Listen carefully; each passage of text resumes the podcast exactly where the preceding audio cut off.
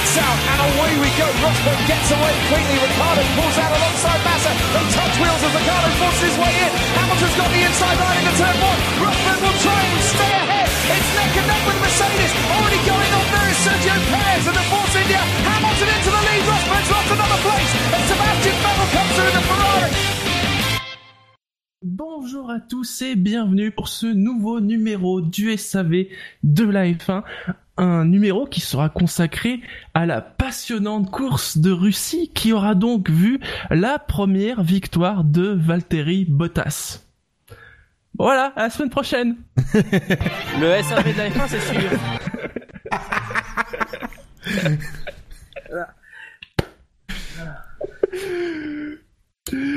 Pour m'accompagner ce soir, oui, oui, parce que même Vous inquiétez pas, il sera pas beaucoup plus long le podcast. Hein. J'ai le plaisir de recevoir, vous venez de l'entendre, Jassem. Bonsoir Jassem. Bonsoir à tous. Et Buchor. Bonsoir Buchor. Bonsoir. Ah oui, parce qu'on est, on est que trois. Euh, faut- Oui, mais peu en de même gens temps- sont bousculés pour étonnamment venir. On se demande pourquoi. Ouais. Oui. Contrairement à Bahreïn en 2000, euh, 2014, où ça s'était bousculé aux portes dès la fin du Grand Prix, là, bizarrement, les trucs, oh non, je suis pas disponible, je suis pas disponible. Ah attendez, attendez, attendez, parce que il y a eu un peu d'actu. Vous voyez, il y y, a un- il y a un peu de quoi remplir un petit peu l'émission hein, quand même, puisque alors le pire c'est qu'on on l'avait évoqué, souviens-toi Buchor euh, lors des qualifs, Oui. mais c'est officiel. L'an Oui. prochain, le meilleur des deux mondes va se rejoindre. C'est quand même euh, waouh, c'est une- c'est c'est l'association des champions qui nous arrive en 2018 Ah. puisque Sauber ne roulera plus avec un moteur Ferrari vieux d'un an, mais avec un moteur Honda vieux j- De cinq ans. déjà vieux. voilà, c'est waouh. Non, non, non, évidemment. c'est, je, je, je me permets d'interrompre, on peut pas dire que les moteurs Honda sont vieux. Ils durent généralement quelques tours à peine. On peut pas dire qu'ils sont vieux.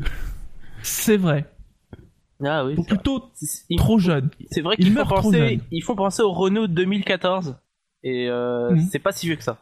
À, à vérifier, il faudrait que je retrouve, mais je crois que c'est euh, Van der Garde qui a, qui a mis un tweet en disant, en disant vous, avez, vous êtes sûr que euh, euh, Sauber a pas un contrat avec notre motoriste? Ah, tu sais, il y a toujours le doute hein, sur le fait que peut-être que Sauber va être l'équipe première de chez Honda. En tout cas, on a appris que aujourd'hui, alors c'est, on sait pas, enfin c'est lié, sont complètement liés. Enfin, bien évidemment, Ferrari leur fournissait la, euh, le moteur et la boîte de vitesse. Bon, Honda leur fournit entre guillemets un moteur et ils auront la boîte de vitesse de chez McLaren. Donc, quel que soit le moteur chez McLaren, en tout cas, leur boîte de vitesse devrait être compatible avec un moteur Honda l'an prochain. Il faut, faut- J'ai déjà une pensée pour les pilotes qui vont piloter cette voiture l'année prochaine. Hmm. Si- Eh, D'ailleurs, eh, eh, est-ce que vous pensez que Verlaine devrait penser là, dès, dès ce lundi, euh, à partir. à, à, à prospecter, notamment auprès des équipes de DTM, parce que de toute façon, on sait que quasiment aucune équipe de F1 ne veut de lui. Euh, Peut-être un Matsushita dans le, le deuxième baquet Sauber l'an prochain? Ah mais c'est sûr que du coup, on- quand même, là, ils viennent de créer par cette association, ils viennent de créer le paradis du pilote payant. Ouais, on est mauvaise langue, mais... Après, avec tout l'infini respect que j'ai pour l'écurie euh, Sauber euh, et son histoire, mais... Euh... D'ailleurs que c'est...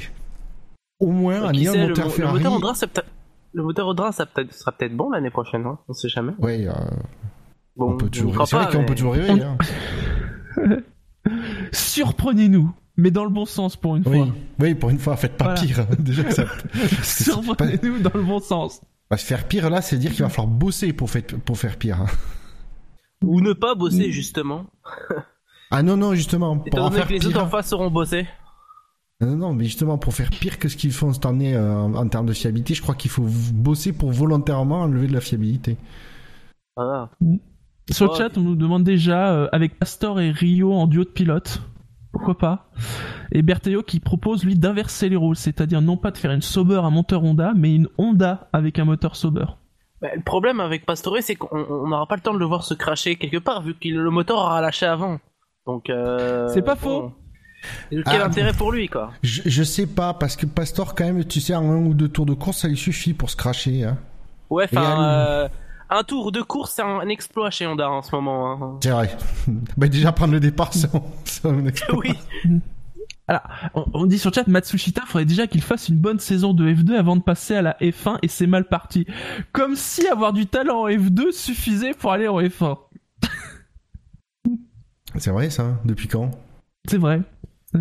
On demande, euh, Sauber reçoit de l'argent pour les moteurs, c'est une vraie question. Alors c'est vrai, on sait pas. Moi j'ai lu comme ça, mais je sais pas si c'est vraiment une info ou une rumeur qu'il serait deux fois moins cher. D'où l'idée que peut-être il pourrait y avoir un pilote japonais dans la Sauber en plus. Bon, hein. C'est voilà. Je me rappelle, hein, je rappelle, c'est Sauber, ils avaient dit, oui, on prend le moteur Ferrari de l'an dernier, parce que vous comprenez, on, on veut un peu, entre guillemets, faire l'impasse sur cette saison 2017 pour revenir encore plus fort en 2018. Ouais.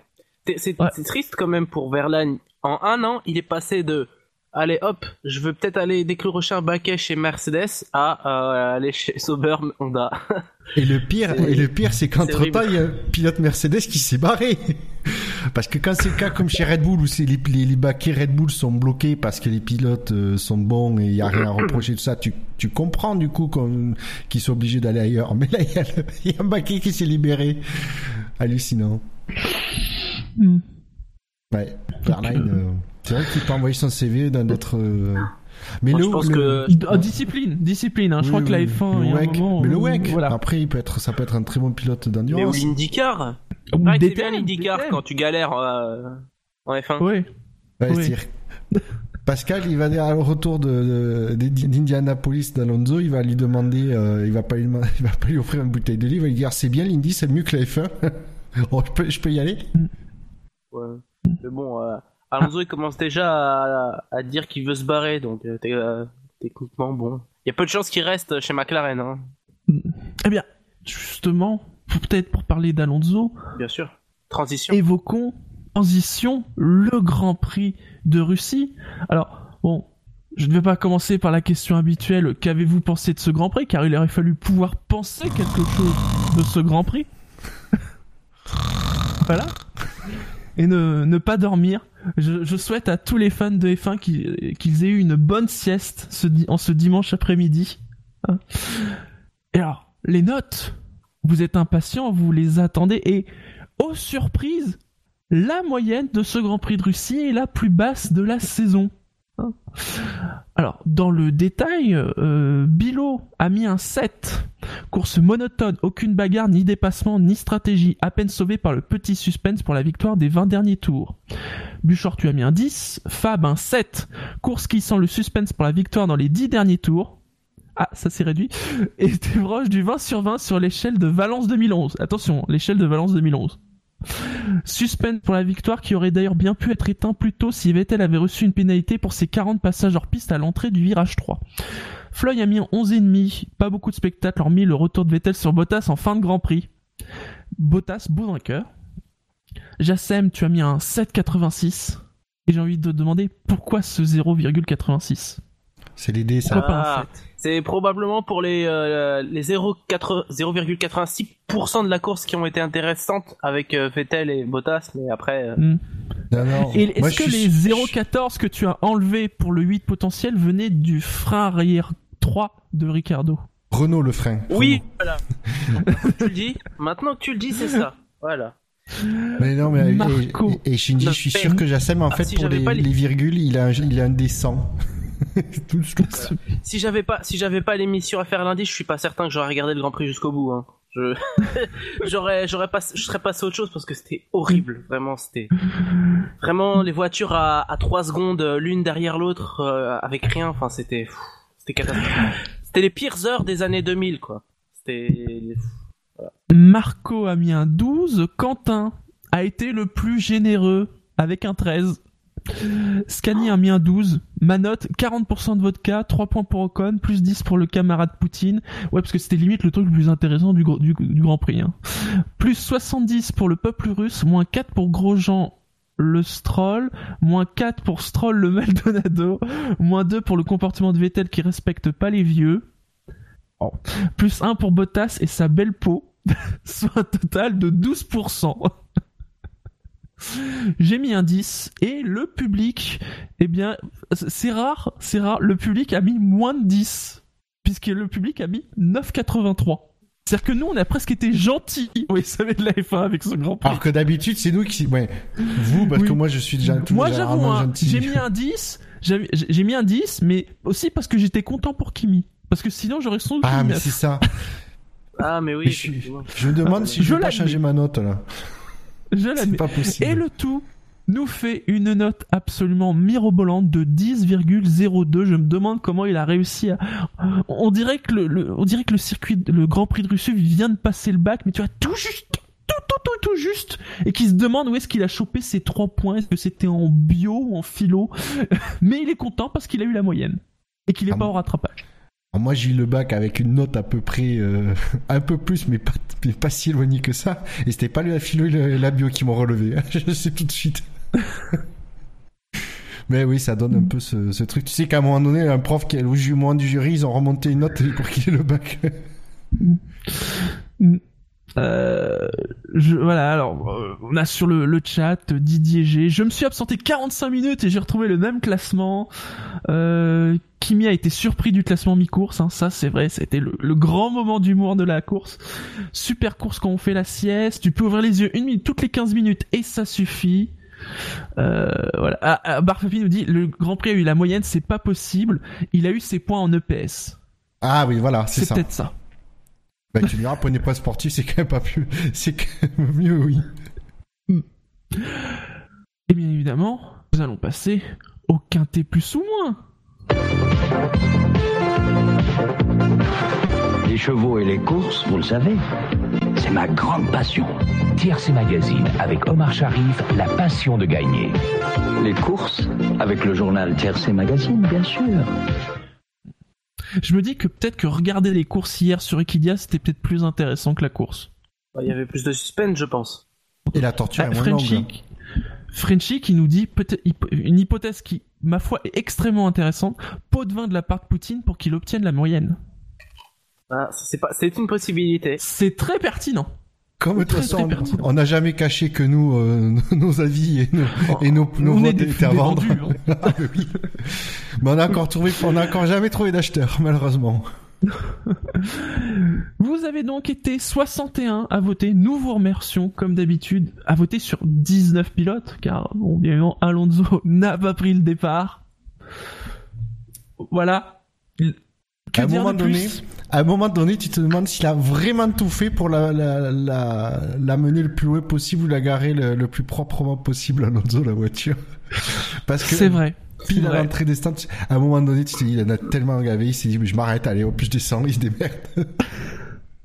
bah, je le blâmerais pas, hein, honnêtement, Je- à sa place, je le blâmerais pas Moi, le, j'aimerais le remercier parce que mon stream a démarré une minute et demie en retard et sans son abandon. et ben, en fait, euh, le Grand Prix aurait commencé. Donc, euh, Ah ouais il y a eu un deuxième tour. Donc, euh, merci à lui, Et- merci à Euh, McLaren. T'aurais pu rater le seul truc intéressant du Grand Prix, c'est c'est Ouais. bien, tu peux le. Ouais.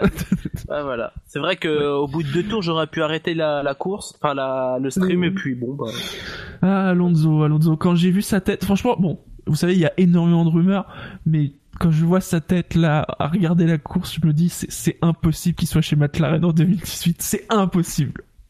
C'est- Je me demande même s'il finira vraiment la saison, parce qu'il y a eu cette rumeur. Ah, je pense pas. Moi, je pense que à 3-4 courses de la fin, il va dire allez hop, j'ai quelques courses de NASCAR à faire. euh, J'ai mal au dos. Ah mais, ah, mais Voilà, j'ai mal au dos. moi je sens le coup venir. Il va faire Indy et après la course d'Indy, il va faire. Euh, ouais, je vais peut-être rester. Non, mais euh, ouais, à mon avis, euh, il finira. il- Déjà, c'est c'est- c'est impossible. Même si j'ai j'ai entendu dire qu'il fallait qu'on lui donne des garanties de victoire, mais c'est pas possible. Aujourd'hui, McLaren, ils peuvent même à la fin de la saison, ils peuvent pas lui dire tu vas gagner l'année prochaine. Il ne gagnera pas l'année prochaine parce que la monop ils sont tellement en retard. Ils ont au moins deux ans de retard. C'est incroyable. Et pour moi, euh, pour moi, même McLaren, je suis pas certain qu'il continue avec Honda. hein. Ça me semble. euh, Ah oui, c'est. ça oui. me semble dingue. Hein. Moi, je pense que Honda, à terme, euh, ça, ça deviendra, vous savez, ça deviendra l'espèce de Cosworth, le moteur pourri mais pas cher en fait pour les petites écuries. Ça deviendra ça, quoi. Non, je, alors, euh, je vais être honnête, j'espère pas, j'espère qu'Honda au moins euh, aura au moins, si ça devient le cas, euh, la décence de se retirer plutôt que de continuer à faire faut pas- fournir faut des pas- moteurs pourris. faut pas oublier que Honda, euh, euh, ils ont aussi, ils avaient mal géré le, le passage du V, euh, du V10 au V8. Hein. À partir de 2006, ça a été compliqué. Il y a peut-être eu une victoire, mais après ça s'est totalement effondré. Le Mm. moteur était déjà plus fiable. En 2007-2008, c'était une catastrophe. C'est ça d'ailleurs qui les a poussés avec la crise de 2008, qui les avait poussés déjà à partir de la F1. C'est parce qu'ils arrivaient plus à faire un moteur convenable en fait. Donc euh, à mon avis, moi j'ai juste l'impression qu'ils sont dans une euh, dans une continuité en fait avec euh, ce qu'ils faisaient avec Button et Barrichello en 2008 quoi, où c'était une catastrophe. Sur le chat, il y a Frenchy qui demande qui est le pilote d'essai chez McLaren. Alors, techniquement, le troisième pilote, c'est Button. hein, il va remplacer à Monaco. Mais si Button veut pas non plus faire une saison complète, hein, euh, bah après, il y a Matsushita et il doit y avoir Nick De Vries. Ça doit être ça à peu près le la liste chez McLaren. Autant Oh. dire que, autant dire que si, si, si Alonso veut pas faire la saison et même Button veut pas faire la saison, la moyenne d'âge des pilotes McLaren sera aussi courte que la durée de vie des moteurs Honda. C'est vrai que ça vend pas du rêve. hein. Voilà. Pour pour une première saison, c'est dur hein, pour Van Doorn. hein. Je Ah sais pas s'il a fait. il- je crois que Ouais, c'est ça. c'est dur. Mais ce que je me disais devant la course, c'est que commencer. Mais puis tu te dis finalement, il aurait mieux fait de commencer euh, à l'époque chez euh, euh, Marussia ou, euh, ou Sauber. Tu te dis au moins, tu sais pourquoi ils sont en bas du Et tableau. Souvenez-vous, parce chez que- Renault, Renault, ils avaient voulu l'avoir l'an dernier, hein, euh, en début de, de- il y a deux ans. Oui, ben, Bah, McLaren a il était déjà, il était déjà prêt à l'époque. Hein. Euh, lui, il est arrivé en F1 finalement par rapport, par rapport à nos standards actuels où aujourd'hui les pilotes viennent à 20, 21 ans, voire moins. Euh, lui, il est arrivé à 24 ans, quoi. Il a, il pour Ah, vous dire, je- il a le même âge que Kevin Magnussen. Euh, alors, Jassem, il y a, y a Papy du 66 qui corrige, dit en 2006, la Honda, hein, la, la voiture était excellente, le châssis était pourri en 2007 et en 2008, le moteur V8 Honda avait 50 chevaux de moins que les autres. Ouais. Donc, Donc, 2006 euh, c'était oui. bien et, ap- et après voilà c'était. Bah, pourri. 2006 ça allait à peu près en fait. 2006 ça allait à Mm. peu près. Mais après ça, oui, c'est vrai qu'en 2007 le châssis était aussi pourri, faut pas négliger ça. Même si, même si en 2008, faut pas oublier qu'il y a eu un podium à Silverstone, il me semble. C'était Barrichello. Allez messieurs, on va commencer le classement avec le quintet moins bien évidemment et le plus mal classé de la course. Il a reçu 3 votes positifs et 338 votes ou points négatifs, ce qui lui fait donc un score de moins 335. C'est quelqu'un qui, j'ai envie de dire, on a l'habitude de le voir faire des courses en solitaire. C'est un fait, on a l'habitude de le voir faire des courses en solitaire, mais on a rarement l'occasion de le voir faire des courses en solitaire à ce rythme. Messieurs, je, je pense pas que ce soit arrivé très souvent. Le, le plus mal classé du classement, c'est Lewis Hamilton. Ouais. Ah oui, quand même. Alors, c'est une échelle toute relative, mais je comprends le, vote euh, des auditeurs. C'est clairement, il était à la ramasse par rapport à son équipier. Ah, après, par là, à ce qu'il soit dernier, c'est quand même impressionnant. Oui, ouais, mais dans une course où il ne s'est rien passé, où il n'y a pas vraiment eu de, vrai. de, de trucs, c'est l'un des faits les, plus- les, plus marquants, c'est que de, entre équipiers, c'est celui qui était à, à la ramasse, surtout qu'on on attend d'un Hamilton qui soit meilleur que Bottas, so- soyons honnêtes, quoi. Euh, Oui. Donc, forcément, la, la- la- la- ça paraît sévère, mais de notre côté, c'est euh, c'est pas c'est pas injuste non plus de ben, de, de sanctionner Hamilton qui était honnêtement euh, il était pas du tout il était pas du tout à l'aise euh, durant tout le week-end Ah, on, on l'a très sincèrement rarement vu comme ça. Très rarement. Je veux dire vraiment euh, pas dans le rythme. euh, très vite, il s'est fait larguer par euh, Raikkonen. Bon, comme beaucoup, quasiment tout le monde, il a fait une course tout seul. Waouh, c'est c'est étonnant. On, on, l'a- on en avait parlé hein, lors des qualifs. Déjà, le début de week-end était pas fou. Et là, waouh. Ouais. ouais. Après, je pense que euh, comme euh, tout s'est joué au départ, quoi. Je pense que euh, il, il a eu un rythme pas ouf, mais même avec un rythme un peu meilleur, il a rien pu faire de plus après le premier tour, quoi. Parce que franchement, le circuit, pour cette Formule 1 actuelle, c'est un circuit nul. Enfin, c'est ce, ce circuit est probablement le- le pire de, de, de la saison. C'est grave. Même euh, Mm. ça va être euh, voilà quoi, ça va être c'est une catastrophe. Il y a il y a, y a aucun aucune possibilité de dépassement, rien. Mm. En fait j'a- j'avais l'impression que dès que les monoplaces essayaient de de euh, de venir de se rapprocher, elles perdaient une adhérence folle à mon avis. Ça Mm. devait être pour ça qu'il y avait des écarts pareils. beaucoup de- circuit, d'alertes euh, de, de temps, beaucoup d'alertes de température hein, pour euh, pour Hamilton. Je me souviens tout le long de la course. euh, Ah, alors c'est, euh, je, je relève effectivement ce que tu dis, Jassem, c'est que pour cette la F1 2017, euh, c'est pas du tout, du tout un circuit adapté, parce qu'effectivement, Mm. mais c'est pas compliqué. Il y a une portion sinueuse, puis une longue ligne droite, une portion sinueuse et une longue, une ligne droite. Donc, euh, comme les mecs ils perdent, l'écart se creuse forcément dans le sinueux parce que euh, là il a la perte aérodynamique, ben c'est, c'est, moi, je veux dire, c'est mécanique.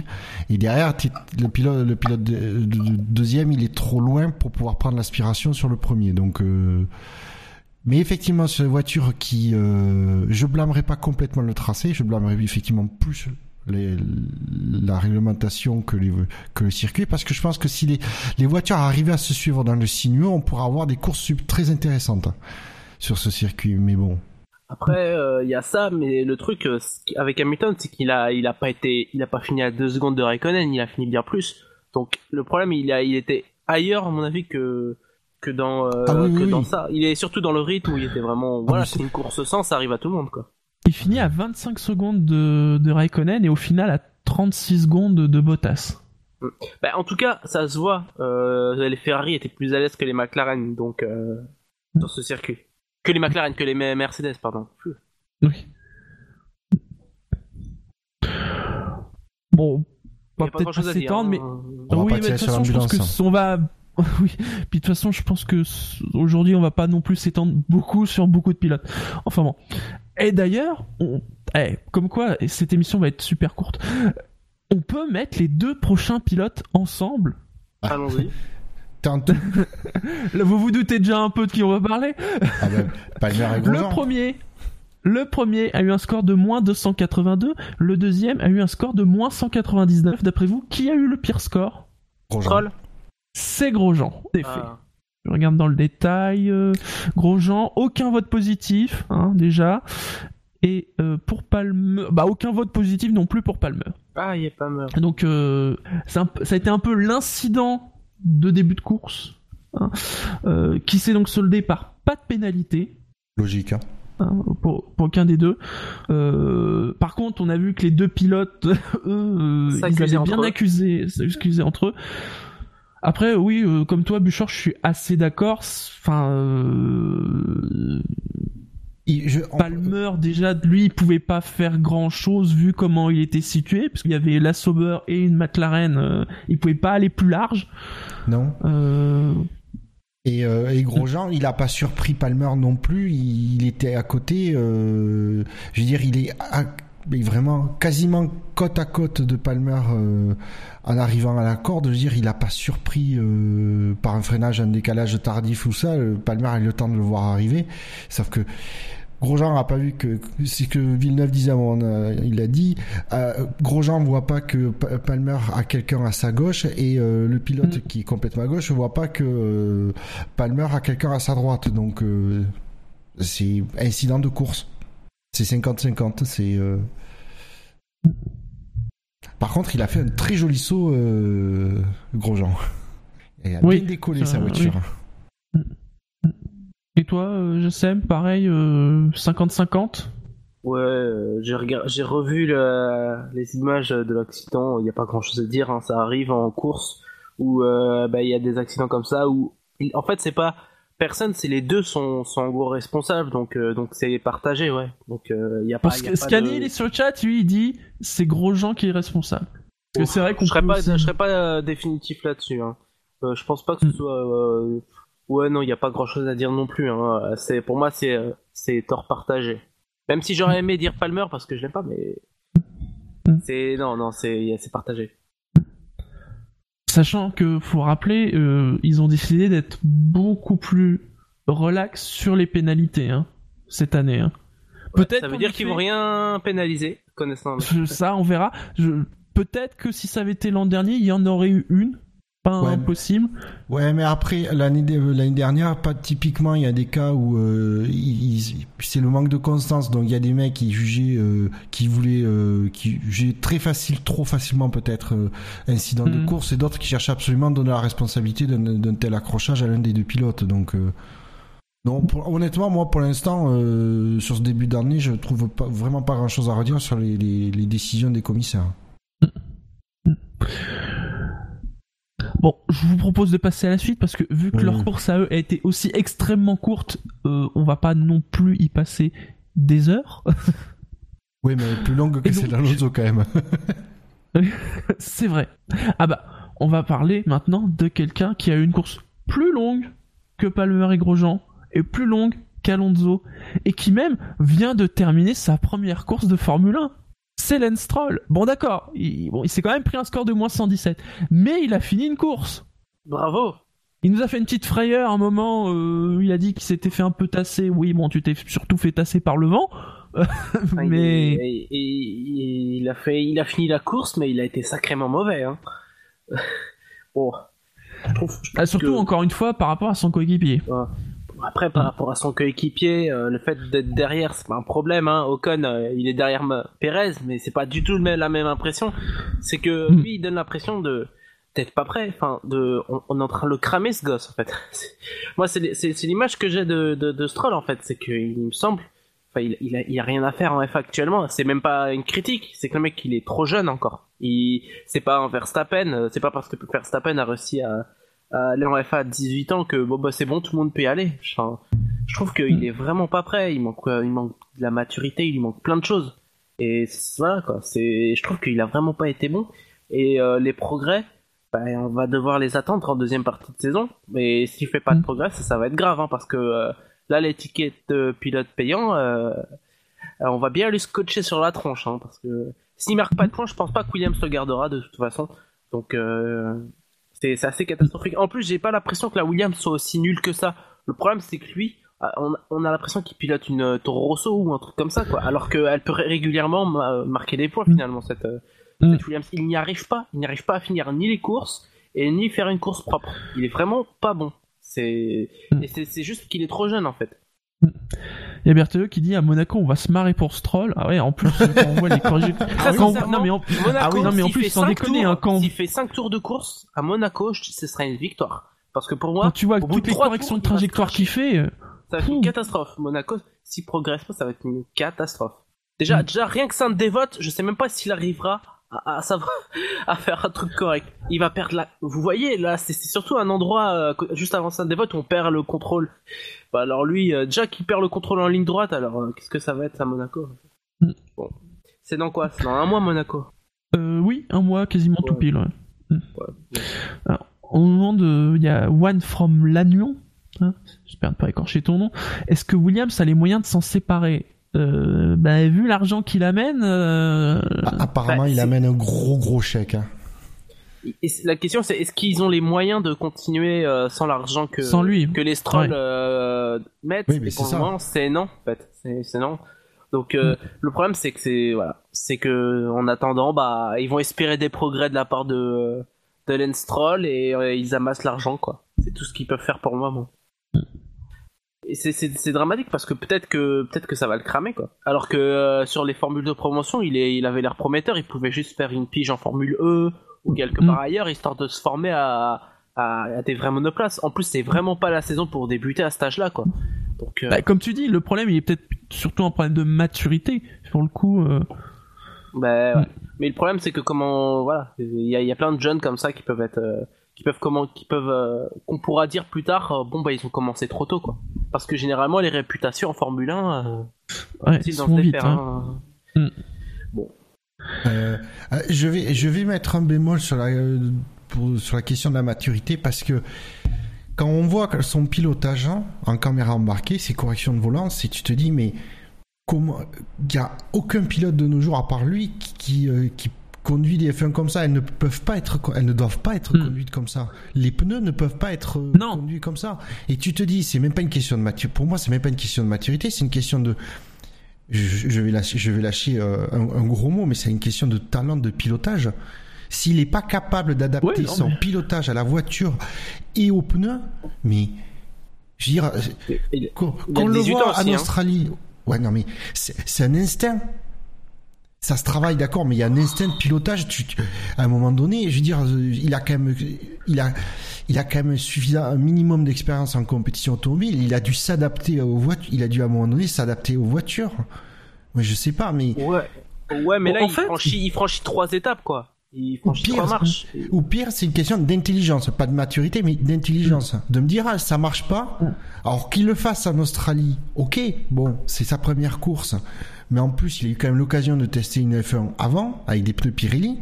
Mm. Donc, je veux dire, euh, et je veux dire, à un moment donné, ça fait clic. Tu te dis, non, il faut que je devienne beaucoup plus souple sur mon pilotage, que je peux pas, euh, c'est pas une voiture de rallye, quoi. euh. C'est ce qu'on dit sur le chat. Stroll a un pilotage de rallye. C'est vrai qu'il y a cette sensation quand on le voit de, de, de non-contrôle. Dans, dans le sens où, voilà, il... l'impression qu'il a pas complètement le contrôle de la Williams. Et donc, il est obligé de faire des ajustements tout le temps, quoi. Oui, mais encore un pilote de rallye, pourquoi il est obligé d'ajuster? Il pas, il, il corrige en permanence parce que le, le, le, le revêtement, la route, le terrain change Oui. en permanence. C'est pour ça qu'il corrige. Un, cir- un circuit de F1, c'est un billard, quoi. euh, à, part, euh, à part Monaco, peut-être, et encore. Mais voilà, c'est c'est là, c'est. Après, il faut dire, euh, faudra voir quand est-ce que Papa Stroll en aura peut-être marre de financer la carrière F1 de son fils. Oui. Parce que lui aussi il peut se lasser. Ah, J'espère qu'il y aura un sursaut qui, qui s'améliorera quand même, le Lens, mais... Bah, au pire, comme tu l'as dit, il y a le WRC hein, comme reconversion possible. euh. Déjà, il finit les courses. Là, Enfin, il a fini une là, course. c'est peut-être C'est l'exception qui confirme la règle. On sait jamais. Bon, normal- normalement, en, en- Espagne, il, réussira quand même, quoi. Il connaît le circuit, euh, il a beaucoup piloté dessus, donc euh, on va espérer.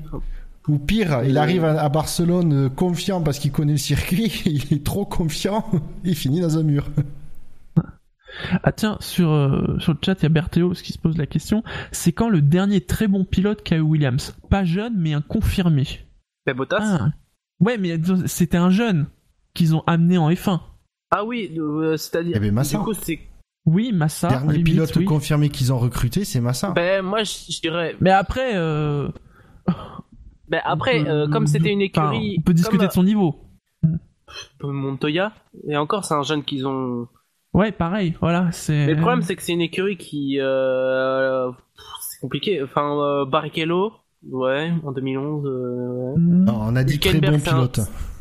Ben, il y a... ben, le problème, c'est que euh, sur les dix dernières années, ça a été nul, euh, Williams. Rosberg, ouais. Mais en fait, Ouais, mais à ça, chaque un fois, jeune les noms aussi. qu'on- les- Mais voilà, en fait, les, les- Non, chaque fois, les noms qu'on donne, c'est des gens qu'ils amènent en F1. Mais parce Oui. que c'est- pas c'est pas une écurie euh, de pointe. Euh, Il y a il y a c'est une écurie euh, comme euh, Force India et compagnie. C'est des, des écuries de milieu de tableau qui ont besoin de. Oui, mais même de quand ils étaient au top, Villeneuve, c'est quelqu'un qu'ils ont amené à la F1. Démonil, ils l'ont amené à... Amené en F1. Mais si, Ouais, là, c'est le dernier de mémoire. quasi... Ouais. Ben, euh, Il y a Prost. Ouais, on nous cite Mansell, Mansell, Prost, ouais. Oui, mais c'était avant Senna.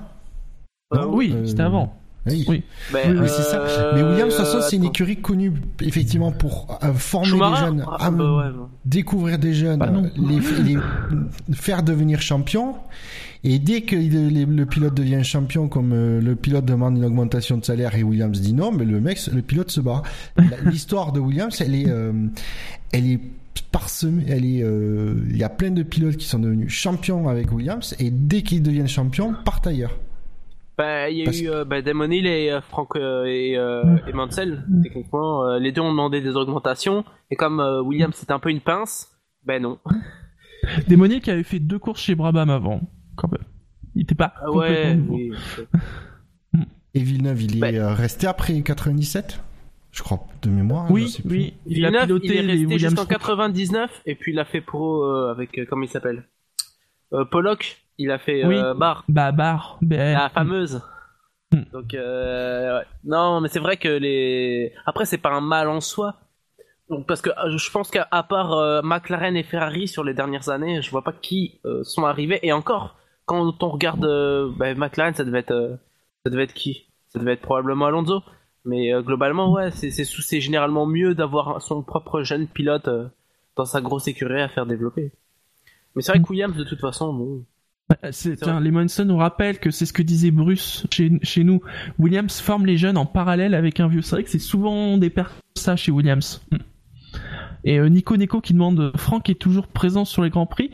Ça peut arriver, mais ça devient rare. Ouais, non, Là, ça- euh, quasiment plus. Là, hein. peut, peut, peut-être qu'on va en, En voir un Europe, petit peu en. Europe, voilà. en Euh, Europe quand il peut se déplacer euh, mais non, non. C'est il a il a en réalité il a une fonction je crois qu'il est toujours team principal mais c'est Oui, un oui, titre oui, a- Oui, Techniquement, je trouve ça un il est. je trouve ça vraiment je trouve ça vraiment dommage de pas donner le titre de team principal à Claire étant donné que pourquoi lui donner un titre de vice? Ça, c'est- Oui, alors grave, que dans elle les faits, de tout quoi c'est vrai Oui, c'est elle qui pas s'occupe dire de tout. pas ouais. créer au sexisme mais euh, Mhm. c'est quand même triste quoi pourquoi ce... eh, Franck il fait il a la retraite? C'est comme si Sauber Peter Sauber était encore team principal Ah, et Bert qui nous dit team principal émérite. Il Ouais. est Franck, voilà. C'est... Ouais, président d'honneur, quoi. Voilà. Oui, voilà. C'est... Ah ben ils sont, ils sont dans le même bateau avec Bernie. Voilà, c'est ça. Les vieux, Sauf on que- sait plus trop quoi en faire, et ben on les met comme ça, voilà. Allez, Non, messieurs, que- quittons Williams et Lance Stroll pour aller du côté de la Sauber et Pascal Verlaine qui a eu 105 votes négatifs. Je, je, Verlaine je- qui je a- l'ai pas vu de la course, hein. Je, pareil, qui a fini dernier classé. je n'ai rien à dire, Ouais. je ne l'ai pas vu. Je sais- Il était devant Ericsson et euh, ouais, Ouais. j'imagine peut-être suite à un arrêt, il est arrivé Ouais. derrière. Pour voir ça, il faut voir les, les fiches euh, de Statef, hein, parce que sinon, Voilà, hein, oui, oui. parce que sinon, moi, j'ai aucun avis sur sa course. Voilà. Pareil, pas d'avis. Joker. Hmm.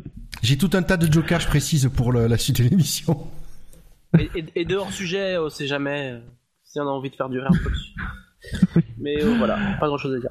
Alors dans ce cas-là, évoquons le quintet mou.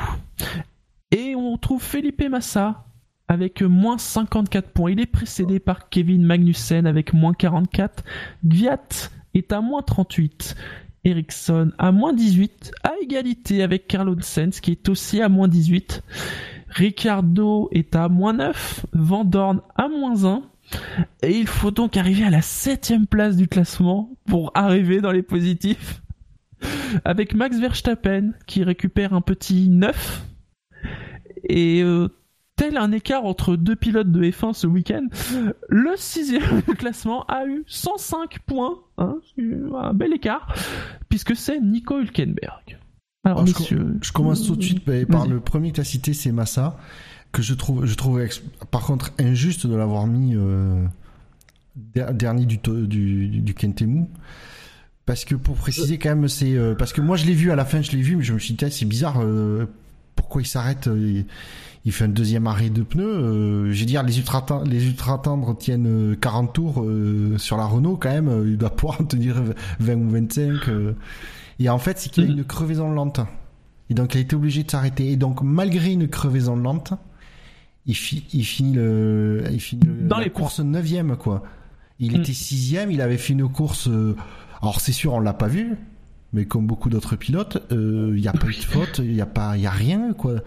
Et donc, c'est pour ça que je trouve sévère de cette note. Mais je pense que euh, je l'ai vu par accident qu'effectivement que Massa avait une crevaison lente. Donc, j'imagine que les que les gens n'ont pas vu passer l'info et ont dû penser que c'était une stratégie à deux arrêts. Mais euh, on a vu que maintenant que- Williams est un bon stratège et qu'il se foire plus là-dessus.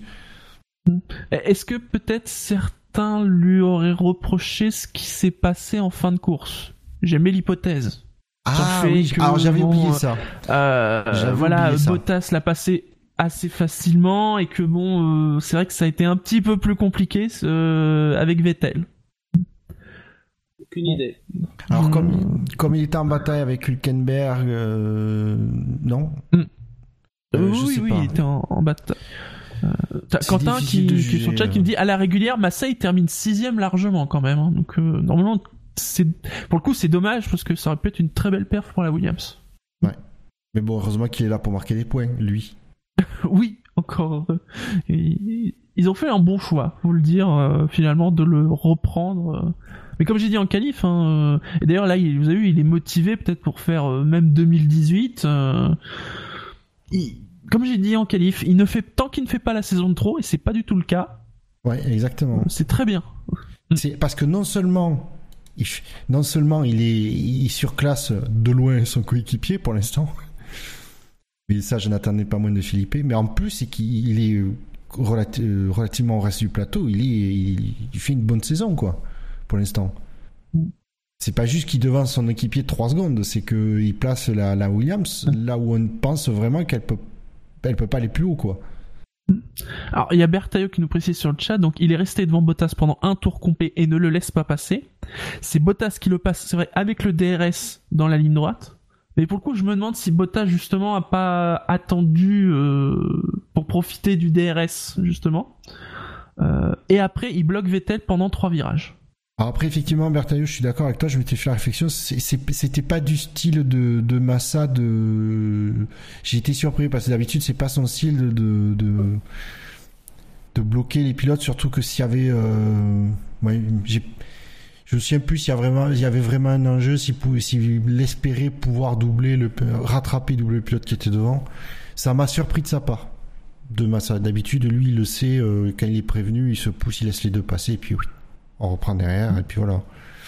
Peut-être que la, la, la, la, la note des, des- ouais, les, les votes négatifs des, des auditeurs se justifient comme ça, et dans ce cas-là, ça, ça a du sens. Tu vois, j'avais complètement oublié cet épisode à la fin. Oui. non, sinon, euh, pas trop déçu pour Ricardo, je l'ai un peu évoqué, euh, son problème de frein. C'est le frein arrière, euh, oui, arrière droit qui est resté le, même, le même frein que que ben, que, Ver- que Verstappen euh, Grand Prix précédent. Après, euh, il, il, allait pas droit vers une euh, vers une course extraordinaire. hein. Euh, il a encore fait un départ nul. Et puis 5 tours plus tard, ben voilà, capoute. Ah, pour... Enfin, tu me diras, non, Massa, Ricardo... Bah non, il, a... il gagne quand même deux places, hein. Qui? Verstappen. Ah, Verstappen. Ah non, Ricardo, pardon. Tu parlais de Ricardo parce que tu parlais Ricardo, des problèmes oui. de frein. Donc il Oui, a oui, encore perdu non, c'est moi, c'est moi, c'est moi. Oui. D'ailleurs, je crois que c'est face aux mêmes personnes qu'à Bahreïn. D'ailleurs, c'est Massa, il me semble, hein, je suis pas sûr. Mais euh, il perd encore des places. Bah, Massa et Verstappen. voilà, voilà. Il, pe- il- voilà, il perd encore du deux places à faire un- à tenter un dépassement à l'extérieur du premier virage, impossible à faire. Enfin, c'était bon, ben voilà quoi. Et après, il a abandonné, donc on peut pas trop savoir ce que ce que sa course allait devenir, donc il y a pas grand chose à dire quoi. Ouais, mais moi je comprends pas pourquoi Red Bull a monté un barbecue à l'arrière droit de leur voiture cette année. Ça y Ça, ressemblait quand même.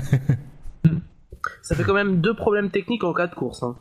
Et d'ailleurs, après le problème de Ouais, mais- Ricardo, on a vu, on a entendu, euh, ils ont fait des messages d'alerte pour Verstappen. Hein. Ils avaient Oui. peur que ça le fasse aussi. euh, hmm. Ouais. Mais c'est normal, c'est des frères Renault. D'ailleurs, c'est ce que j'ai mis euh, ne sur peuvent Twitter. pas J'ai tout fait, mettre sur le dos. c'est ce que j'ai, ce que j'ai mis sur, m'a lancé un tweet à ce moment-là. J'ai fait tiens, il y a le frère arrière droit Renault en, majuscule de Ricardo qui vient de lâcher. Et Il y a quelqu'un qui m'a répondu euh, effectivement l'arrière gauche c'est un tagueur. En attendant, bah c'est dans deux semaines, il doit y avoir la version B entre guillemets de la Red Bull, euh, où apparemment ils sont pas non plus hyper optimistes. C'est assez inquiétant, je trouve, quand même. Ça, ça, ça va être une année assez triste, Bull. Hein. Ça va être l'écurie solitaire, c'est-à-dire que c'est l'écurie trop lente pour les deux de devant et beaucoup trop rapide pour les pour ceux de derrière. Ça va être euh, course, euh, ouais, ça va être terrible. Non mais, Mais je pense qu'il y a déjà plus rien à espérer pour Red Bull cette année. Euh, À part éventuellement quelques podiums ici et là. Mais euh, en, en qualif, ils étaient à 1,8 secondes hein, quand même de la pole. C'est donc franchement la course, la, la saison elle est déjà finie quoi. Enfin c'est l'autre.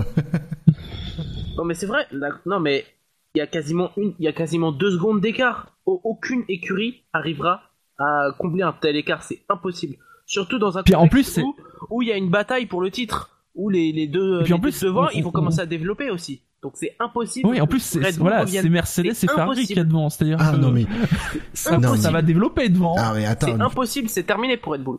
Pour Oui, moi, mais attends, attends, avant que attends, leur attends. version, à moins que leur version B Alors, si, un, tu comptes, non, mais tu peux pas mélanger, tu peux pas mélanger le championnat et la performance dans- par rapport au Mercedes, au Ferrari. Oh, oh, D'accord, le retard pour Hein le, au championnat, il est, il est, il est sac- euh, sacrément, euh, les chances au championnat sont sacrément entamées. D'un autre côté, Nul. que la, la probabilité mathématique, quand même, il les met pas à zéro. Donc, euh, je reste. Euh, Oui, non, mais si tu veux. euh, Nul. son- Elle est à 0,1. C'est Ah, c'est pas nul. Ah, ah, ah, c'est pas nul. non, mais bref. Par contre, à la fin de les saisons, qui, re- qui reviennent euh, au niveau, de, qui se rapprochent des performances de, de Ferrari et de Mercedes, ça, c'est, c'est pas, la, ça, c'est plus, c'est plus probable. Mais même ça, j'en suis pas sûr, parce que comme je te l'ai dit, il y a un contexte où, euh, où par exemple, où, où là, les, les où Ferrari et euh, Mercedes vont quand même devoir développer pour avoir l'avantage dans un contexte où ils doivent gagner le titre. Parce que là, Mercedes, ils vont pas faire comme euh, toutes les années précédentes, à faire une super monoplace et puis arrêter de développer à, à, 10 à 6-7 courses de la fin, quoi.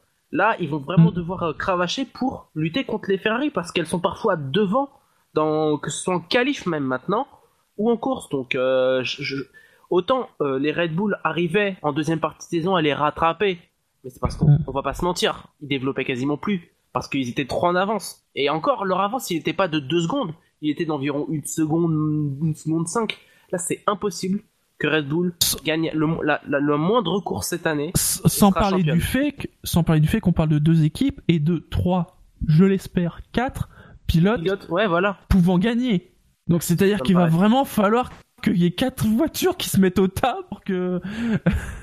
C'est, ouais, mais ça me semble. Non, pour je- moi, c'est, ouais, c'est- c'est- Non, mais Compliqué, attends, hein. je parlais pas de victoire. hein. Je parlais pas de victoire. Je parlais plus de podium. Mais faire une troisième place, si ils se sortent bien les doigts du cul et qu'ils mettent des bouchées doubles au niveau développement, c'est pas aberrant de penser que Red Bull peut arriver à, arriver à faire une, une ou deux troisième places en fin de saison. Ah non, mais il y aura Oui, forcément un podium, des contextes. oui. Il y aura forcément des contextes où ils pourront faire quelques podiums. Ils en ont fait un cette année, mais euh, Il y aura- à la régulière, ça me semble euh, impossible. Oui. Je parle à la impossible. régulière. hein. Ah, je- Oh non, non, la régulière, je- non, moi, non. honnêtement, je serais pas, je serais pas catégorique à ce point-là. Parce que le niveau, le niveau entre Verstappen et, euh, et et Ricciardo, ils ont quasiment le même niveau. Donc, euh, tu sais, il n'y a pas de. euh, voilà quoi. Si l'un n'arrive pas à faire euh, un podium fini à 20 secondes, je vois pas pourquoi l'autre y arriverait quoi. À part si voilà, il y a des contextes genre la pluie où Verstappen est vachement bon dans le domaine. Mais euh, pour moi, ça me semble totalement illusoire d'espérer quoi, quoi, quoi que ce soit d'autre qu'un podium euh, avec de la chance ou. euh, voilà quoi. La victoire, c'est Bah, impossible. Bon, ça, Alors, le truc, que, mais, euh, le truc, c'est qu'on peut pas comparer l'année, l'année précédente et cette année pour le développement, puisque, euh, il y a eu, euh, juste- l'hiver, attends, attends, entre 2016 et 2017, il y avait une grosse, un gros changement de réglementation, tandis qu'entre 2017 et 2018, il n'y a pas de changement de réglementation. Donc, les développements qu'ils font sur la voiture 2017 seront exploitables sur la voiture 2018. Donc, c'est alors oui, tu vas me dire, les autres écuries développent en- eux aussi autant que, que va le faire Red Bull. La différence, c'est que Red Bull part avec, on va dire, une seconde 5 de retard. Et cette seconde 5, elle est plus facile à rattraper que les, euh, les dixièmes que vont essayer de gratter euh, Ferrari et Mercedes. Tu, vois- ce que je veux dire hein? Ouais, mais le problème c'est que ces secondes, ils auraient dû les rattraper quand même euh, à l'intersaison. Ça me semble bizarre quoi. Là, euh, à mon avis, c'est, c'est ça, même si le règlement est stable, ils pourront les rattraper l'année prochaine. Mais là, je parle pas de l'année prochaine, je parle de cette année. Mais moi aussi, je parle de cette année. euh, Donc Et- euh, oui, mais, mais euh, tu parles de règlements qui changent d'une année sur l'autre. Donc pour moi, le problème, il vient de là. Sur cette saison, quand une voiture a une seconde de retard, je n'ai jamais vu une monoplace, une écurie qui réussit à rattraper. Et encore, il y a une différence entre rattraper et être devant. Donc être devant, là, c'est encore plus mort. Mais ça me semble impossible que Red Bull puisse espérer quoi que ce soit à condition bah, d'avoir bah, une, euh, une monoplace B miraculeuse. Voilà. J'imagine. Ils pourront faire des podiums, à mon avis, ils en feront. Parce qu'il y aura des conseillers, voilà, les, les courses sont pas toutes euh, ultra prévisibles telles euh, comme Mm. cette course-là. Mais je vois aucun, Ouais, aucun- Donc t'as raison, c'est impossible. je vois rien d'intéressant qui puisse faire en sorte que Red Bull puisse contester les Mercedes et les Ferrari, ne serait-ce qu'à la régulière. Ils sont beaucoup trop loin. Et, deux secondes de retard, c'est impossible. C'est vraiment impossible à, récupérer. Donc pour moi, euh, la saison, elle est quasiment terminée pour Red Bull. Ils vont devoir très vite. Là, ils vont faire style euh, comme d'hab. Oui, on n'abandonne pas, euh, blablabla. mais euh, à partir de la mi-saison, ils vont très vite commencer par, par développer la monoplace de l'année suivante. Même si le règlement il change pas, il y aura forcément des trucs euh, nouveaux avec le- la disparition du T-Wing et compagnie. Voilà, il y a pas grand. Voilà. Pour moi, Red Bull c'est fini. Ah bah là, Et, euh, ce qui est la triste, version B en es- la version B en Espagne, euh, ça va tout indiquer. Hein, euh. Mm. Ouais, et je pense que ouais, et, euh, le problème, euh, je- bon, je vais en revenir à Ricardo, c'est que c'est, je pense qu'il avait, il avait beaucoup d'espérance en fait sur cette saison, et je sais pas s'il va rester lui. S'il y a une place qui se libère, euh, je sais pas, Mm. chez Ferrari, quelque chose comme ça. Mm. Moi, je le vois pas C'est rester éternellement, rumeurs. Mm. parce que en plus, il avait aussi beaucoup, il avait aussi beaucoup d'espoir en 2015, et j'ai l'impression que c'est un pilote qui, euh, quand il a, pas- entre guillemets, quand il a pas ce qu'il veut, quand il a pas la monoplace qu'il souhaite, une bonne monoplace qui puisse jouer quelque chose, bah, j'ai pas l'impression qu'il soit plus motivé que ça en fait. Donc euh, bon, on verra bien, mais euh, je suis pas optimiste pour la saison de Red Bull quoi. Sinon, est-ce qu'il y a d'autres pilotes du Temu Je peux vous les redonner hein, si vous Oui, souhaitez. s'il te il y a, plaît. en- dans l'ordre descendant, pour changer, il y a donc Hülkenberg, Verstappen, Van Dorn, Ricardo, Sainz, Ericsson, Gviat, Magnussen et Massa. Non, On a parlé de Massa Personne. et Ricardo. absolument personne. Un petit mot Non. sur Kenberg pour dire qu'une fois de plus, il met la ouais. Renault dans le Mm. top 10. Il est pas dans le mur. Ouais, mais je pense que c'est son vrai niveau en fait. Son niveau c'est un top 10. Le problème c'est du que Kenberg ou de la euh, Renault? lui aussi, hein. Non non, euh, les deux. Mais euh, bon, quand on quand on n'a pas de deuxième pilote, bah voilà, c'est ce qui se passe. Et ça se paye cher derrière. hein. Ah mais oui. Ouais. Mais euh, franchement, je à la, je serais Renault, mais euh, je vois pas pourquoi je garderais Palmer. Je suis un grand constructeur, j'ai pas besoin de d'argent de de ce mec Mais- qui a pas beaucoup de talent. Euh, je vois pas l'intérêt de le garder. Au bout d'un moment, faut reconstruire dès dès cette année. Ah, de toute façon, avec les ambitions qu'ils ont, euh, Mais de toute façon, Voilà. on, on- mais on se doute que c'est un choix par défaut, Palmer. C'est juste qu'ils ont pas pu avoir un autre pilote. Bah, ils peuvent, ils peuvent choper Gasly par exemple. Euh, je vois pas, Oui, ils mais- prendront pas un gros risque quoi. Ça va pas être un foudre de guerre non plus, mais euh, il promet bien plus que, que ce pilote quoi. Enfin, au moins Ouais, de marquer ça- des points, je pense. Il- je pense que ça, il saura le faire quoi. Et, euh, alors, il y a peut-être une stratégie de ce côté-là, c'est qu'ils se disent on garde, on, justement éviter de prendre Gasly euh, et garder Palmer parce que de toute façon il connaît l'écurie tout ça pour un an de plus et négocier et trouver le, le deuxième pilote qu'ils veulent vraiment cette année. Par exemple, un Sainz qui euh, le contrat arrivera à terme à la fin de l'année, un truc comme ça, tu vois. Oui, mais à mon avis, Je ça, pense jouer, a- euh, va jouer entre les deux quoi. Je pense que de toute façon, vu l'ambition qu'ils ont, c'est euh, c'est un calcul derrière qui est qui est pas. euh, Sainz, Sainz, pour, pour le moment, ça me semble le meilleur choix pour l'année prochaine. Ah ben je crois qu'on est à peu près je, tous d'accord. euh, je vois pas, je vois pas de meilleurs pilotes qui, qui vont être disponibles. Enfin, il y a, y a peut-être, je vais pas dire Ricardo parce qu'il part de trop loin pour le moment, mais euh, voilà, c'est pour moi le, le, le seul pilote jeune et performant directement euh, Mm. disponible pour euh, l'écurie l'année prochaine parce que il restera pas, il restera pas là Mm. l'année prochaine, euh, Sainz. Enfin, il va pas rester, il va pas Bah. faire sa vie dans une écurie junior quoi. après, ça va Euh, aussi dépendre de ce qui va se passer, par exemple, chez Ferrari. Oui, Est-ce qu'il y aura un baquet ou pas? Oui, toujours pareil. Et ce qui est Mm. marrant, c'est que s'ils choisissent Sainz, ben euh, Gasly aura ses chances euh, chez Red Bull. Enfin, chez Red Bull, chez Toro Rosso. Oui. Même si je suis pas, même si je suis pas, je pense pas qu'ils y croient beaucoup. Je pense que ça risque d'être également un choix par défaut. Oui, mais, euh, mais moi, même moi, Gasly, il me, pas, il me fait pas euh, Ouais, euh, j'ai vu sa saison de GP2 l'année dernière, c'était, il montrait des belles choses en fait, Oui, mais, mais euh, surtout, pas assez montre- régulier quoi. il montrait aussi des catastrophes. Des, mais des, Bon, des- euh, des tout n'était catastrophes, pas de sa faute. Tout n'était pas de sa faute. Mais euh, bon, en fait, il a voilà quoi. Le problème avec Red Bull, c'est que dès qu'il commence à avoir la filière, hein, surtout Marco, dès qu'il commence à avoir des doutes sur un pilote, je pense que c'est le début de la fin en fait. Quand on- voilà, c'est c'est tout ou rien en fait. C'est soit on y croit à fond, soit on commence à avoir des doutes et euh, on va pas te prendre finalement. Il me semble que tu avais cité Perez aussi dans le Quintemou. Sérieux? Il est dans le lui Euh, Non, Je crois. il n'est pas dans le Ah. Quintemou. Ah, j'ai Ah, peur. ça Euh, là, là. Non, sinon. Eh bien, euh, donc qui dans d'autre ce qui- là, Eh ben, si juste Kvyat qui a Euh. pas brillé à domicile. oui. Non, c'est vrai. Ben, ben, ben, euh, comme, comme l'année dernière, il se fait bouffer par son coéquipier. Sauf qu'il fait bon. pas une même, la même board que l'année dernière. Ah ben oui, quand on commence, euh, oui, quand on commence du fond de la grille, euh, t'as moins de chances de faire des bêtises. Et puis bon, y a pas grand chose à dire de plus sur sa course. Hein. On- Ok. Euh, alors, est-ce que parmi les pilotes du Quintémou et du Quintémoin, vous souhaiteriez mettre un point de plus ou un point négatif à un pilote? Moi, je mettrais le point de plus à Massa. Voilà, pour les raisons qu'on a citées, il aurait pu faire une sixième place super solide. Euh, bon, malheureusement, il a fini, il a dû finir de neuvième, je crois. Oui, Donc euh, ouais. bon, Mm. 9 donc à mon avis, il méritait mieux. Et, et voilà quoi. Pour moi, il a fait. Il aurait pu être pilote de la. Euh, driver of the machin là, week-end. Driver of the Day. Voilà, du D, dri- D, juste voilà, le Day, machin, pardon. c'est juste le D. voilà. Ouais, pour moi, je mettrais un point à lui. euh, voilà quoi. Pour histoire de mettre un point à quelqu'un une fois quoi. Shinji, je te demande ton avis. Bon, je suis pas forcément contre. Moi, je suis pas forcément contre. Euh, en effet, il aurait pu finir, et même peut-être même dû finir sixième sans sa crevaison lente. Ouais, euh, un point, euh, ça me paraît bien. Je suis pas Ouais, du tout suis- contre.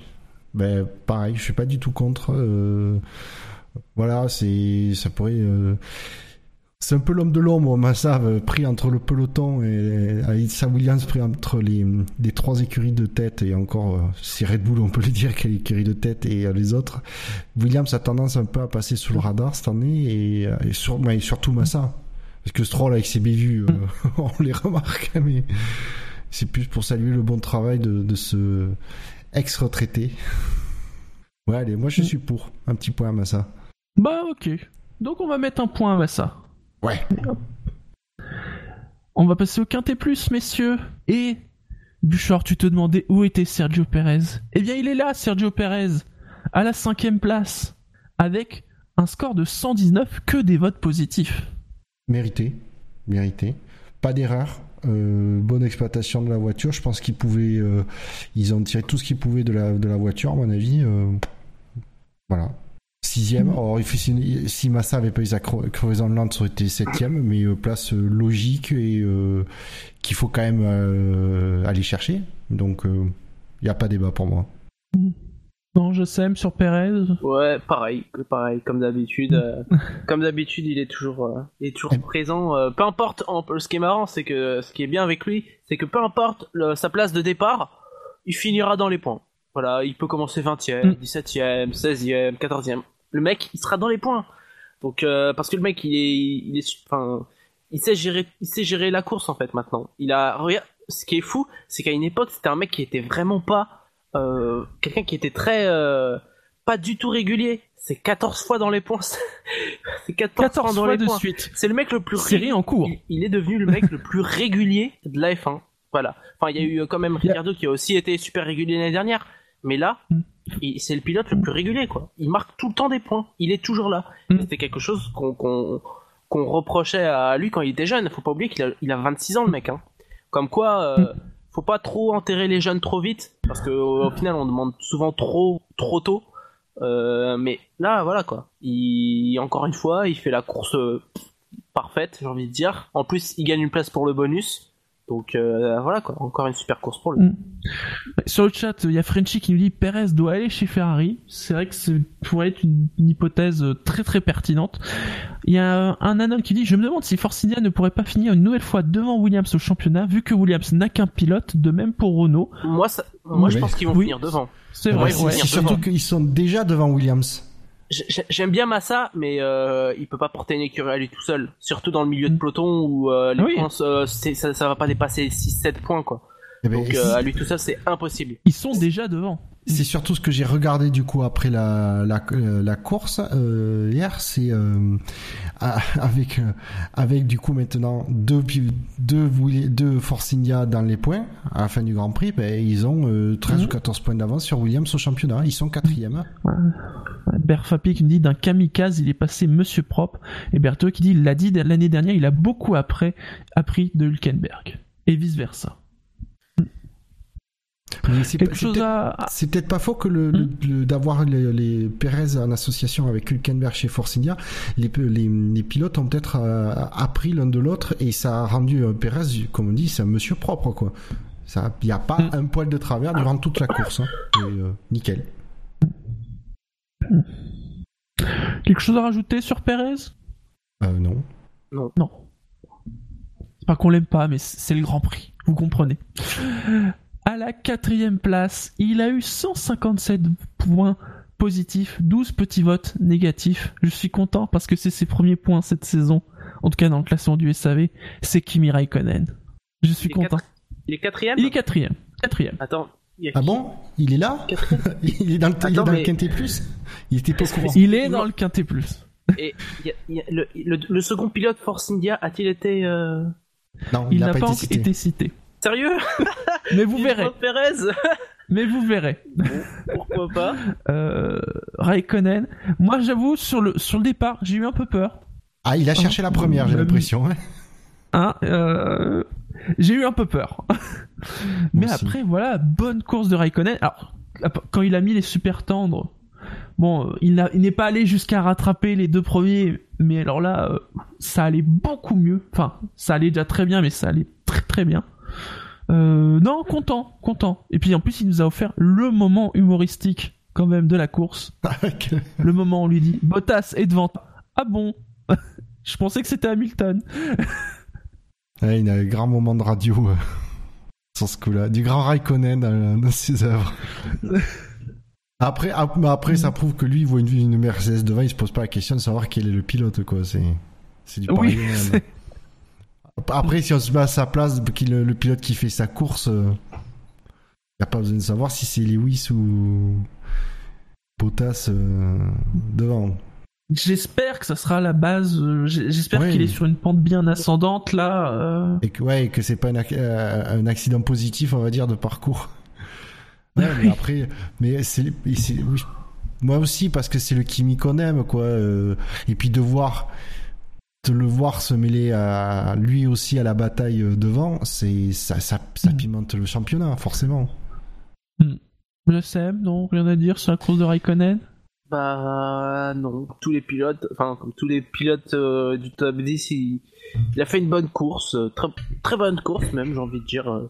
Après, euh, j'ai rien à dire sur sa course, franchement, je on l'a quasiment pas vu quoi. Enfin, c'est pas un reproche, hein, puisqu'on a vu personne finalement. C'est ce qui est paradoxal, on a vu 22 monoplaces, mais on a vu personne. Ah Mais, si, si, on a vu euh, Lewis. Le réalisateur a un faible pour Lewis. Oui, oui, oui, oui, oui. Parce que bon, le réalisateur, il aime bien mettre les communications radio, Lewis. Même quand il a rien à dire. Mais euh, à part ça, euh, voilà quoi. Il a rien. Il a fait une bonne course quoi. Il a fait une bonne Mm. course de. J'ai pas envie de dire de second pilote, mais il a assuré le podium. Donc c'est bien. Ouais. C'est une bonne Voilà. course. Voilà. S'il s'il fait toutes euh, que des courses comme ça jusqu'à la jusqu'à la fin de la saison, on pourra dire qu'il aura fait. euh, je pense que ce sera sa dernière saison, mais ça, une bonne dernière première, une bonne dernière saison quoi. Ouais. Mm. Bah, après, faut être régulier. Attends, faut, euh, faut pas qu'il retombe dans ses travers parce que euh, il a même dû rediscuter avec la Scuderia sur ses performances du début de saison. Là, on va voir s'il arrivera à conserver ce, ce niveau. Non, mais c'est bon, euh, comme il est passé en, en Russie, maintenant il a pu refaire le stock de vodka. Ah, il fallait bien que je la fasse celle-là. On va peut-être passer au troisième du classement, qui a eu 148 points positifs, mais que des points positifs. C'est ce qui a fait toute la différence. Et c'est un Français, c'est Esteban Ocon, qui est troisième du classement cette semaine. C'est haut. C'est haut. Ouais, après c'est son Après, premier top 10. chauvinisme. Non, je pense que c'est aussi. Ouais, il y a peu de ça, mais il y a aussi son premier top 10. C'est pas son premier donc, top euh, 10 par contre. Hein. C'est pas son euh, premier top Ah bah, non, oui, non, non, puisqu'il Bah a non, fait que il des a top fait 10. trois fois dixième. Il a Euh, fait bah, que des top 10. Il a fait que des top 10, en l'occurrence. Oui. Oui. Là c'est bien, Mais- il a fait plus que dixième. C'est ça qui est bien. Bah, il, il- ouais, il a pas eu de problème. euh, il a, il- en fait, il a été euh, dans le rythme, même s'il a fini à qu- quand même 6-7 secondes de son coéquipier. Mais bon, comme euh, même Raikkonen a fini à 6 secondes de Vettel, donc euh, il n'y a pas grand chose à dire là-dessus. Il a fait une course euh, solide aussi, il a assuré les points, et il montre, il montre que Force India a quand même fait le bon choix. Il commence à, là c'est le début, donc c'est 4 courses, mais euh, à, à terme, euh, je le vois, je le vois vraiment devenir euh, un super pilote. Pour moi, il, est, il a été très très, c'est un pilote super bon quoi. Je trouve que Ouais. euh, il a assuré, il a assuré, il a assuré pour la course, même s'il a rien fait de spécial au fond. Mais il a, il, Ouais. il a suivi. Après j'aurais peut-être pas mis troisième, hein, honnêtement. Non plus. Non. Oui, J'aurais quand même mis euh, Raikkonen devant. Mm. Mais euh, Oui, oui, voilà, mais- voilà. Et, et- et j'aurais mis Perez devant parce qu'il finit quand même devant. Au final, ils font une course similaire. Oui, Mais, c'est vrai, euh, oui. Mm. Donc euh, bon. Donc euh, Ah, après, voilà. euh, soyons un peu chauvin de temps en temps, ça fera pas de Oui, mal. voilà. Mais oui, voilà. Non, et puis c'est vrai que c'est. Ça fait longtemps qu'on a plus d'espoir sur un jeune pilote français quand même. Ouais. Enfin, on, a eu, on, a j'avoue eu, que- euh, on a eu, on a eu Romain Grosjean, mais ça, c'est, ça, on, ça a été vite douché à un moment donné. Oui, enfin, oui. Oui. Les Voilà. deux de Romain Grosjean, c'est Après, quelque chose. après voilà, on a eu. euh, bon, après, on va pas parler d'autres pilotes parce qu'il y a eu des fortunes diverses, mais euh, voilà. Donc, euh, c'est, c'est un peu l'avenir du, c'est un peu l'avenir de la France en F1 quoi. Mais, mais Et on a, c'est- et on, il y a de quoi être content de Force India euh, les prix, hein, parce que euh, pff, le voir je chez, pense, euh, je pense qu'ils Sauber, ont- ça aurait été dur. Hein. Je pense Ouais. qu'ils en sont très satisfaits, Force India, parce que, mine de rien, alors c'est aussi la- le, le premier Grand Prix où il arrive à avoir une qualification euh, sans En embûche. Q3. Donc il, finit, il, est, il est en Q3, et bon, il, il part dixième, bon, Perez part neuvième. Il y a pas de, il y a surtout que l'écart est pas énorme entre les deux, donc euh, il a pas à rougir. Euh, voilà. de- après euh, en course, euh, Il est tout le temps derrière. Perez, quoi. Ouais, j'ai regardé l'écart et je pense qu'il a dû se creuser sur les derniers tours. euh, euh, Esteban a peut-être dû un peu un poil lâcher euh, Ouais. pour euh, pour a- euh, pour laisser a- un truc comme il- ça ou, ou pas taper dans le Il est moteur. pas, il est pas si loin de Perez. Hein. Non, il a, 8 il a un secondes. rythme. Non, non, mais moi, justement, je regardais, euh, je regardais. Sur... Alors, c'est ça qui est génial d'avoir maintenant l'affichage en permanence à gauche euh, à, à la télé, et on voyait, il était autour des 3 euh, 3-4 secondes, et tu te dis donc qu'il est en dehors de la de la zone euh, de perturbation, mais toujours l'écart constant. Et les 8 secondes, c'est parce qu'à la fin, il a peut-être dû relever un peu le, le pied. Parce- ou peut-être parce que les pneus étaient euh, commençaient à fatiguer, je sais pas, mais euh, voilà, 8, 8 secondes, c'est pas, c'est pas du tout euh, ridicule comme écart face à Perez à l'arrivée. Rien d'autre à rajouter? Non. Non. Eh bien, passons au deuxième du classement, qui est aussi, ça tombe bien, le deuxième de la course.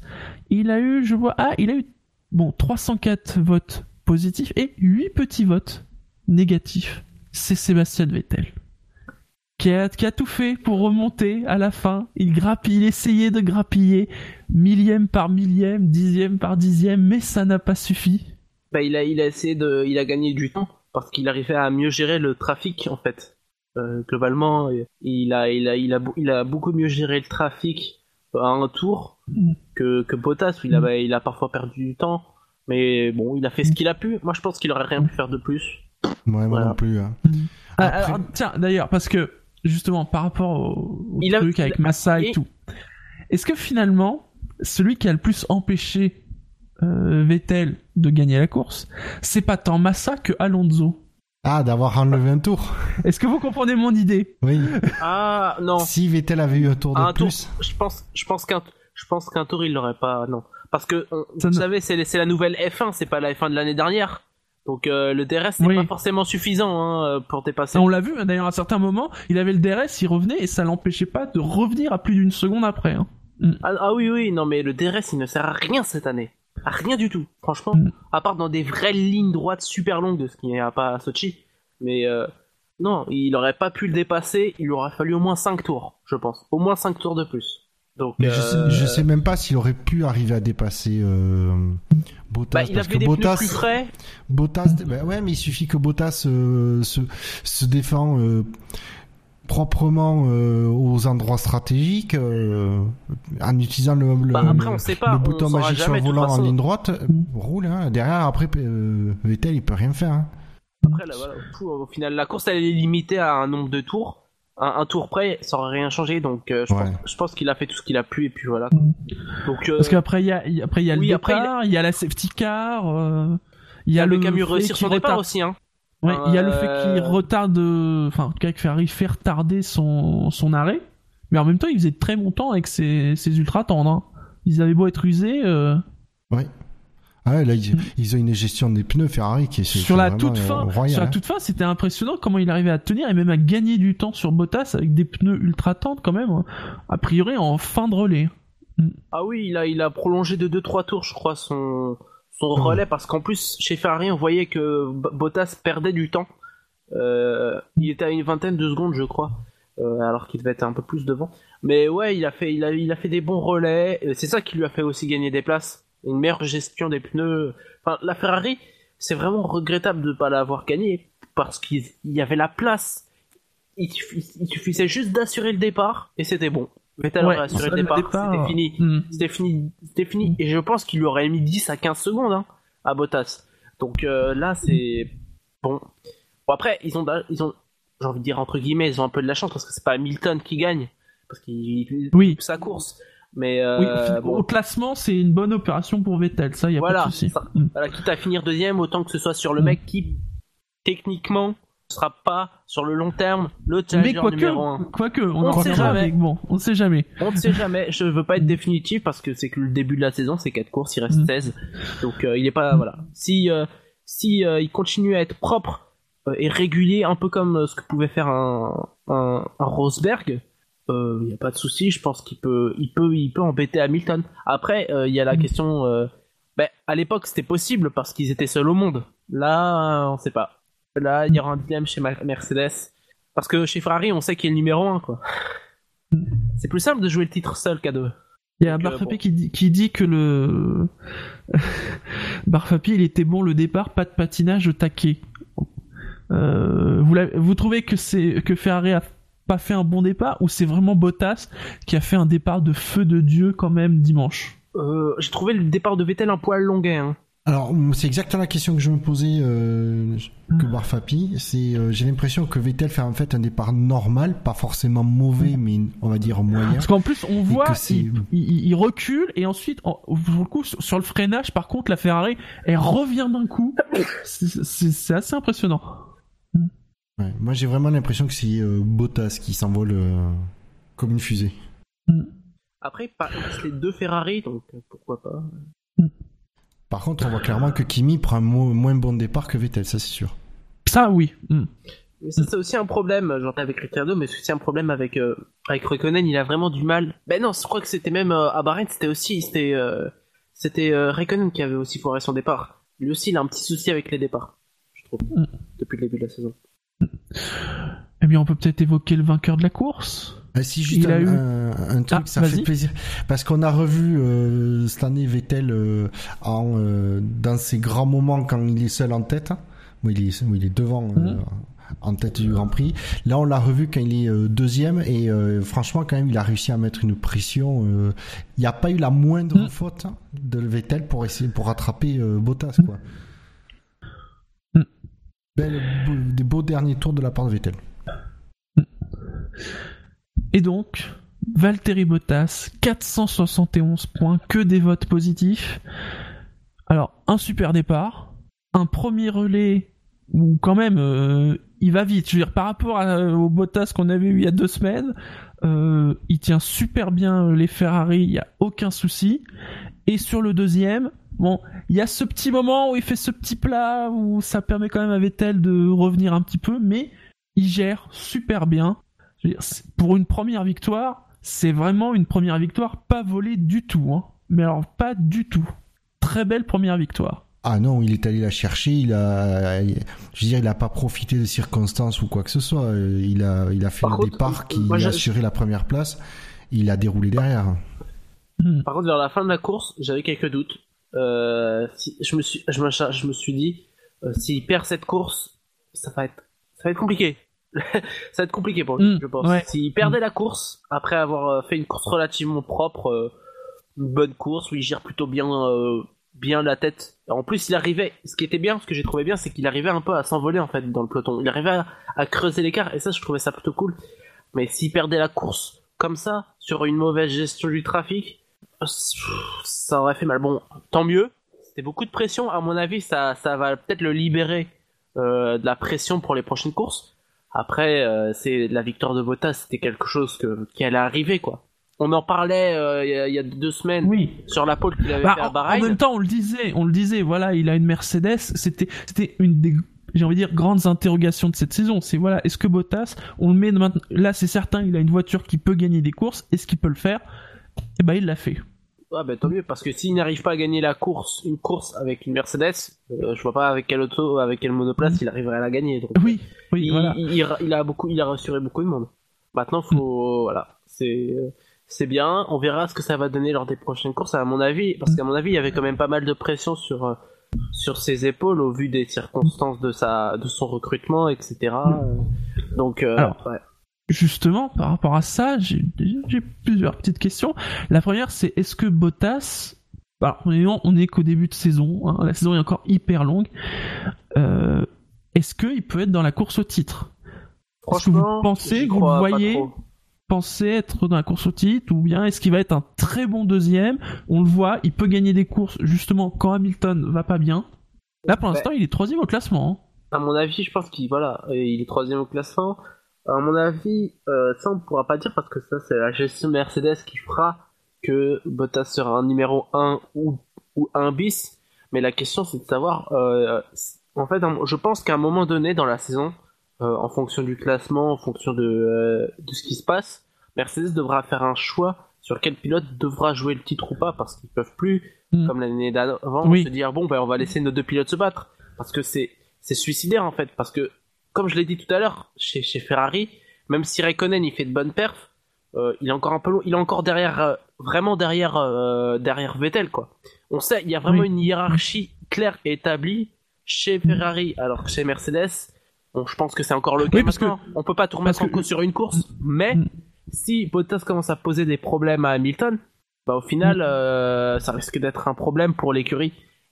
Mais ils en sont, ils en sont conscients puisque Toto Wolff dans une interview Canal euh, l'a dit. hein, il disait on laissait nos pilotes se battre parce que bon, ils étaient tous les deux devant, donc euh, il n'y avait pas de problème. Il a dit maintenant qu'on est en lutte avec Ferrari, euh, la question va sérieusement se poser et on, on changera peut-être d'avis par rapport aux années précédentes. Donc ils sont conscients effectivement déjà de de, de ça. Ce qui est Mais ils ont rassurant. déjà, ils ont déjà commencé à faire des consignes. Après, le truc, c'est que les consignes, elles vont plutôt être en défaveur de Bottas que Oh, ça, en j'en suis pas sûr. Ah, après, Moi, je vois- parce, que pour, au début Non. de saison, l'essentiel c'était de, de pouvoir gagner une course. Alors après, lequel des deux pilotes, ça importe peu au début du championnat. Effectivement, ce sera pas les mêmes styles de consignes plus tard dans le championnat, c'est sûr. Après, euh, faudra voir, faudra voir si euh, les performances, si euh, Bottas arrive vraiment, à, si euh, Bottas arrive à, à dominer euh, Hamilton. Je suis pas certain que par exemple le laisser euh, le traiter en tant que numéro 1 ce sera possible. Enfin, en fait, c'est vraiment compliqué. Je sais pas trop ce qu'attend de Mercedes en fait de Bottas parce que s'il est trop bon par rapport à ce qu'il souhaite entre guillemets, ça va poser des problèmes de gestion parce qu'à un moment donné, Oui. euh, ils vont devoir lutter contre, Mer- contre Vettel.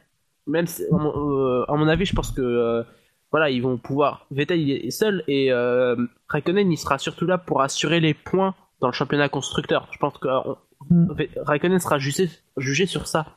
Et le truc, c'est que va falloir que chez Mercedes, on se décide vite en fait, parce que euh, après, je pense que moi, je fais entre guillemets confiance au talent d'Hamilton. Je pense qu'ils ils feront toujours confiance au talent d'Hamilton pour être au-dessus de Bottas. Je pense qu'ils ne demandent pas à Bottas d'être meilleur qu'Hamilton.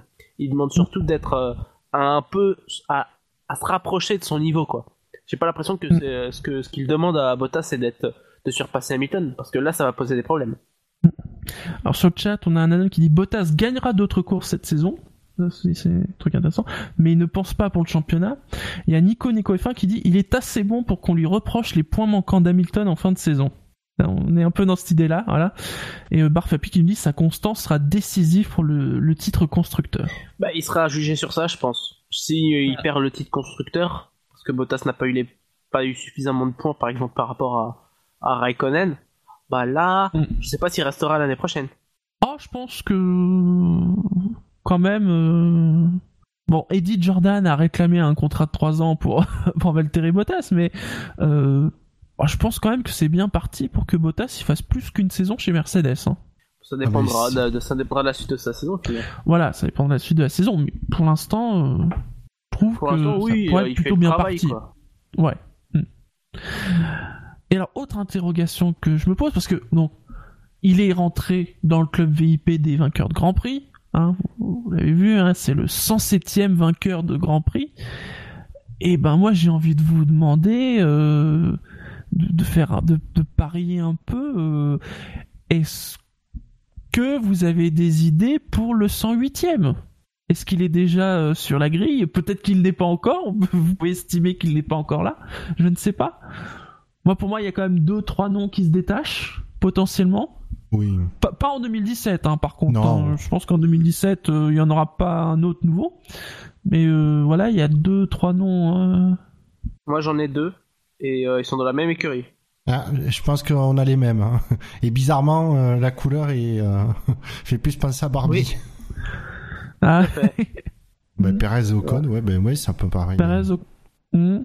Parce qu'honnêtement, je pense que Moi- euh, aucun de nous voit Stroll gagner une course.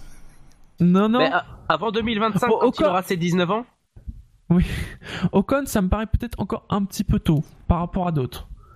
Je pense que par exemple, euh, Hülkenberg, en fonction Ah. de comment évoluera la Renault, Exact. bien évidemment, euh, ou Sainz, mais là, ça aussi, ça peut dépendre des choix qu'il fera. S'il est chez Renault. Mm, Voilà, chez Renault, s'il va chez Ferrari aussi, on sait jamais. Euh, voilà, mais je pense qu'en effet, on peut penser que, que si c'était pas dans ce paquet-là, ça serait une sur- vraiment une grosse surprise. Bah déjà, ce serait bien qu'il fasse un podium, euh, Hülkenberg.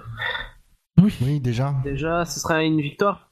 Après, euh, moi, je, moi, à titre personnel, je pense que, euh, ouais, ça, il y a plus, pour moi, peut-être, si, euh, si, euh, si Sergio Perez réussit à, à aller chez Ferrari, ouais, il gagnera probablement une course. hein. Il a largement le niveau, largement le niveau pour. Et bien Ah, plus que, pour moi, pour moi, bien plus qu'un Bottas, enfin même qu'Hülkenberg. En espérant que Bah, si, Perez, si Perez va chez Ferrari, en espérant que ça ne refasse pas comme quand il, est, comme quand il est allé chez McLaren. Bah, Ah il oui, avait mais il a 22 plus ans chez. McLaren. hein. Voilà. Il avait 22 ans. Oui. On, on a beaucoup taclé euh, Perez, mais il était super jeune. Enfin, euh, il avait vrai. 22 ans. En plus, la monoplace, elle était pas puissante, elle était nulle. Enfin, Et il y lui- avait, c'était le début de la fin déjà pour ma, pour ma, pour McLaren. Et lui-même reconnaît qu'il a eu euh, un gros problème d'ego cette année-là. Bah ouais, il, ouais, était jeune, il était jeune, il avait fait des podiums, il a lutté contre la, pour la victoire à une course. Et c'est Voilà, Il y avait des- ouais. Et c'est ce euh, qui peut rassurer Ferrari en disant il, a passé la mauvaise étape en montant dans un top team cadre de son expérience chez McLaren et je pense que du coup euh, il en a bien appris et il, il remettrait il referait pas les mêmes erreurs. Sur sur le chat, on et- retrouve un peu, un peu les mêmes noms. hein. Il y a Verstasol qui nous dit Perez sur Ferrari, Quentin, Perez ou Sainz, soit dans une Ferrari, soit dans une Renault, on en parlait. Euh, Ananon, Hülkenberg, Perez. euh, on a Papy du 66 qui nous dit euh, Mick Schumacher. Allez savoir. Allez savoir. Ou même un Giovinazzi qui sort. euh, Ou Stroll, tant qu'on y est. Non mais Stroll il on n'est sort jamais à déjà. l'abri de surprise. Non mais je pense que le, le prochain vainqueur, il est là quoi. Enfin, Oui, il est déjà là dans le paddock. Déjà là, ça m'étonnerait que. Mais on est d'accord, hein, pas cette année. Bah ouais, pas cette année. Là, pas cette Non, À moins d'un énorme coup de bol ou d'un déluge pendant un Grand Prix qui fasse vraiment du massacre au niveau des top teams. euh, ah, tu dirais une panisse à Monaco? Oui, voilà, un truc comme ça. Et je précise que je n'enlève rien au mérite de Panis parce que vu le nombre de pilotes qui se sont mis dans les rails tout seuls, il fallait rester en piste, sur... mais ne pas les taper le rail cette, euh, ce jour-là. hein. Eh bien, c'est la fin du classement, messieurs, à moins que vous ayez quelque chose à rajouter sur la, la victoire de Bottas. Non. Non. Si, il sourit beaucoup Ah, Yannick. plus que, que Kimi sur le podium. On le voit qu'il sourit lui. Bah Kimi, on a plus C'est trop pas l'habitude, dur. ça fait 4 ans qu'il a pu gagner. Puis il fait pas des podiums si souvent que ça aussi, donc. C'est euh, vrai. Ouais, aussi. Bon, Puis quand il fait le podium, souvent il fait le robot, donc euh, c'est bon. il est déçu parce qu'il a pas pu gagner. Sacré Kimi. Il fait pas comme certains qui disent que c'est tout le temps leur meilleure course, voilà, c'est tout. Il a pas dit que c'était son meilleur. opposés. Il a pas dit que c'était son meilleur. Il est Alonso, il nous a pas dit que c'était son meilleur abandon. C'est son meilleur de chauffe euh, de toute sa carrière. Allez, au classement du SAV, après 4 courses. Alors à noter que si vous allez sur le site du SAV dans euh, Pitboard 2017, il y a le classement du SAV, alors, qui arrêté à Bahreïn, hein, donc les trois premières courses, mais ils y sont, les ai mis. J'ai pensé à les mettre. Mais donc, après ce Grand Prix de Russie, c'est Sébastien Vettel qui est en tête du classement avec 26 points devant Bottas, qui est deuxième, 14 points. Perez est troisième, 9 points. Ocon, Verstappen, Massa et Hamilton sont à 8. C'est serré. Raikkonen, Sainz et Grosjean sont à 3. Alonso et Giovinazzi sont à 2. Au niveau des classements constructeurs, Ferrari est à 29, Mercedes 22, Force India 17, euh, Williams 8, comme Red Bull, Toro Rosso 3, comme As, et euh, McLaren est à 2, comme Sauber. Ce qui fait qu'ils ont quand même plus de points chrono, paradoxalement. Ah, ça c'est Et ça, Hülkenberg, il est, Hülkenberg, il est dans les points dans l'autre classement, mais pas dans l'autre. Dans l'autre classement, eh bien, c'est Vettel qui est devant avec 86 points. Il a 13 points d'avance devant Lewis Hamilton, 73 points. Bottas est troisième avec 63 points, donc il n'est pas loin d'Ha- d'Hamilton. Raikkonen est quatrième avec 49 points. Est-ce que j'ai vraiment besoin de dire la suite du classement finalement. Non, Non, on est d'accord. hein, on- on- on- pas très intéressant. Oui, euh, l'autre, l'autre classement, de toute façon, les, les gens peuvent le trouver euh, sur des milliers de sites, donc. euh, Oui.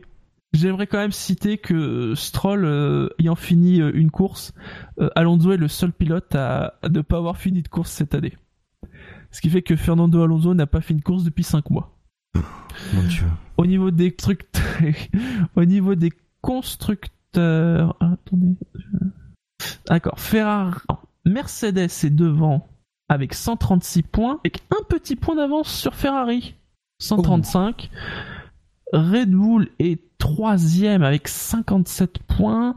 Force India est à 31. Williams 18. Toro 13.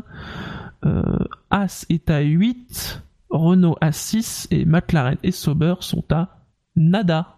C'est-à-dire 0. ah, Nico Nico nous fait une blague. Qu'y a-t-il de plus drôle qu'un Finlandais sur le podium? Est-ce que vous le savez? Bah, Vous j'ai lisez vu le la chat Non, vous réponse. lisez pas le chat. Bah oui, j'ai vu le chat. Ah, Moi, j'ai- Jacem, non, tu lis le chat? Non. bah c'est deux Finlandais. Ça t'a fait rire. C'est donc une bonne blague. Messieurs, nous allons passer à quelque chose d'extrêmement sérieux. Parce qu'il faut reprendre en main les choses. Ouais. C'est bien évidemment le fait marquant. Et oui. Car euh, il faut en trouver plusieurs. Hein. Oui. Non mais déjà, il faut, faut, faut resserrer les choses parce que la, sem- la semaine dernière, la- le dernier week-end de course, ça a été un peu la fête du slip, le fait marquant. Je sais pas si vous avez écouté, Non. mais c'était un, peu n'importe quoi. Alors déjà, il y a cette espèce de, de, de grand débat sur euh, le fait marquant du Grand Prix de Chine. Car je vous rappelle que Floyd et moi-même sommes arrivés à égalité. Ouais. Ah. Alors, Scani et Bilo, eux, ils veulent que, voilà, ils sont à égalité, donc c'est pas une victoire, c'est zéro point chacun. Je tiens à préciser que j'ai ouvert un topic de discussion, enfin, j'ai ouvert un topic, j'ai mis un message, Un et que moi je milite, je mets, je milite pour que Floyd et moi ayons tout simplement un point chacun, puisque voilà, victoire ex aequo, un point chacun, point. Je tiens à préciser que nous avons eu trois avis positifs. C'est-à-dire, outre le mien et celui de Floyd, Fab est aussi d'accord avec. Mais non. C'est, il y a une victoire, il y a un point à, à se partager, vous prenez 0,5 chacun. Moi, je suis pas Ah, mais pour non cette solution. Ah bah si. Comme ça, euh, je, je coupe la poire en deux, moi. moi, le point. Et là, je viens de désespérer Shinji. Mais oui, mais il va falloir qu'on ouvre un topic très sérieusement sur ce cas du Grand Prix de Chine, messieurs. Parce Eh, que j'ai l'impression que... Ça- ça- il faut que ça se règle sur, euh, sur F1 2016. Non, non. Non, parce qu'il y en a qui ont pas fait Non, non, tu... enfin, sinon on fera voter les, les Bah, auditeurs. ils achètent une PS4 et bah. On fera voter les auditeurs. Mais non Ben Ah si. ouais, bonne idée Oui, je sais, je suis un fouteur de merde. J'assume. Bah tu sais quoi, on va faire comme ça. Comme ça, euh, voilà, ce sont les auditeurs qui décideront. On va vous proposer, pour l'égalité au Grand Prix de Chine, est-ce que c'est un point pour chaque vainqueur, un demi-point pour chaque vainqueur, ou pas de point pour chaque vainqueur? Comme ça, les gens, ils choisiront. Sachant que la dernière option se veut logique, la logique, c'est de se dire en fait, il n'y a pas de vainqueur, puisqu'il y a deux égalités. Il y a personne qui Oui. s'est détaché, quoi. C'est la position de Scani. Oui, parce que lui, il fait pas partie des Mais deux. Scani... Mais oui. Ah non, Quentin, n'offre pas des mugs. Hein, commence pas à chercher à offrir des mugs. Hein, voilà. Non, mais il va pas nous refaire le mettrai. mug. Il va pas nous refaire le Muggate en 2007. En Pas- Il y a 2017, eu un. Muggate en 2016, pas de Muggate en 2017. On va mettre un sondage, les gens choisiront, on, on va le mettre, euh, je sais pas où, bah peut- peut-être dans le dans l'article, voilà, du, du SAV. Point. Euh, mais voilà. Passons. Oui, attends, je précise, Quentin, si fait- tu fais vraiment l'offre du, du mug, euh, je t'attache sur une chaise et je te fais voir en boucle l'abandon de, la- de Lewis l'année dernière à Malaisie. Passons, messieurs, au fait marquant du Grand Prix de Bahreïn. Il y a eu 108 votants. Et merci à eux.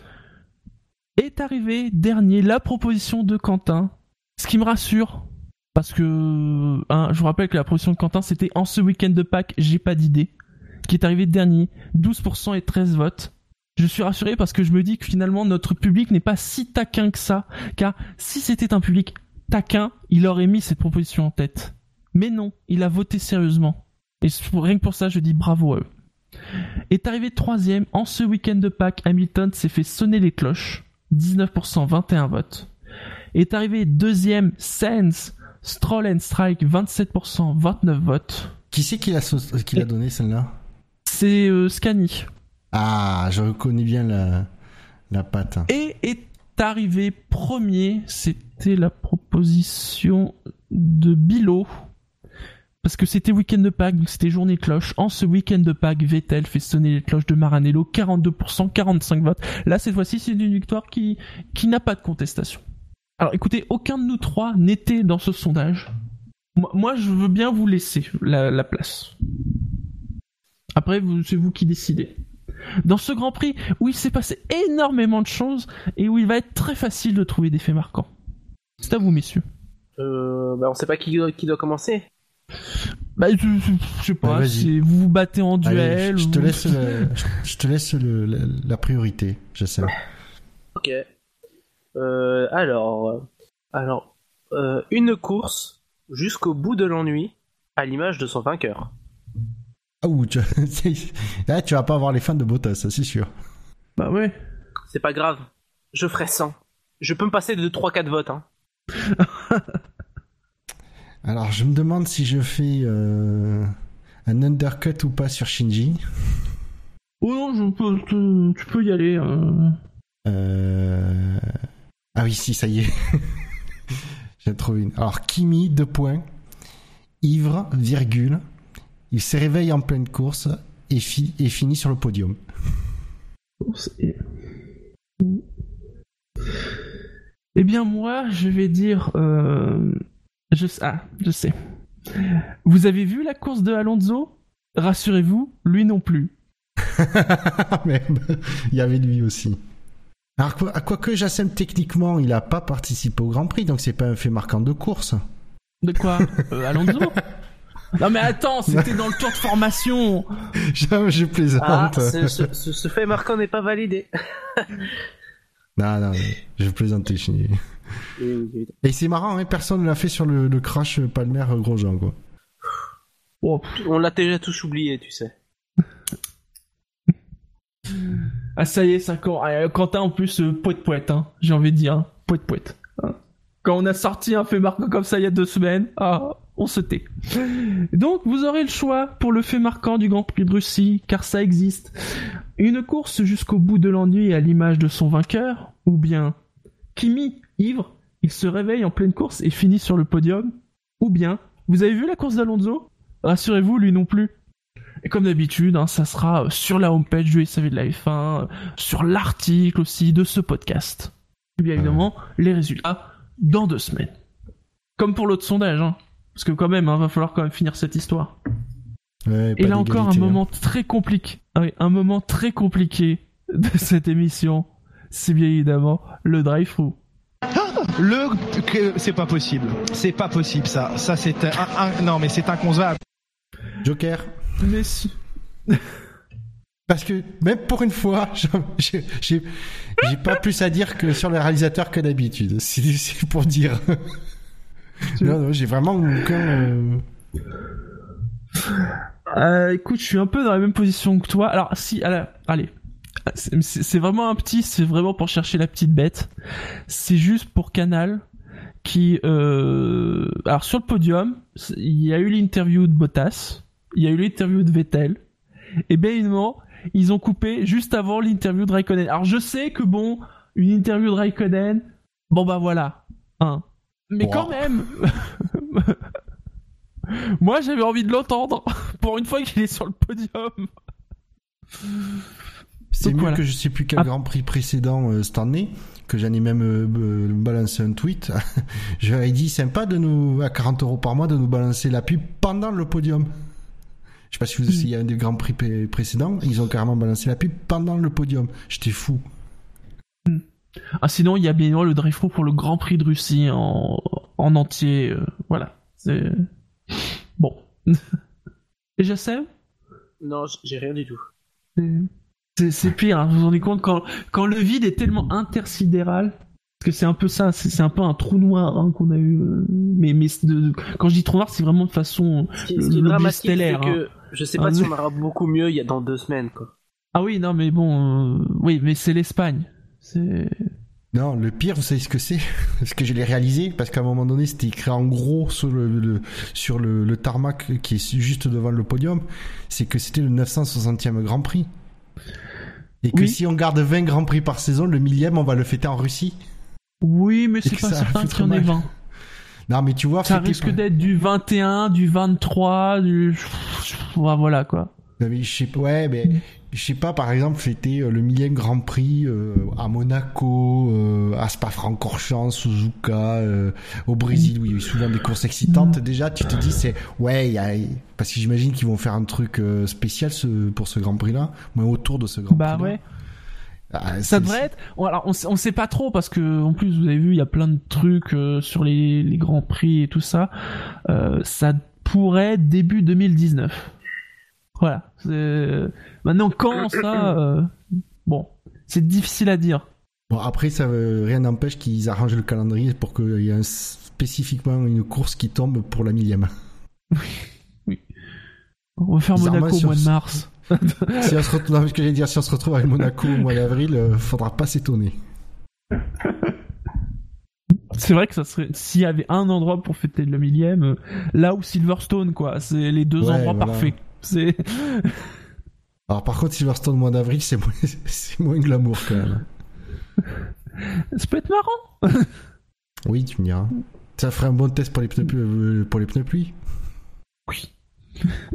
Euh, donc c'est tout pour les drive-thru, des drive-thru passionnants et incroyables. Mais rassurez-vous, on va se rattraper pour la dernière partie de l'émission déjà. Oh là là, on est à la dernière partie de l'émission, il est même pas encore 23h. Ouais, C'est très fou, très hein. bien. C'est nickel. Dans Ouais. 10 minutes, c'est bouclé Non, normalement. non. Ah non, je réalise.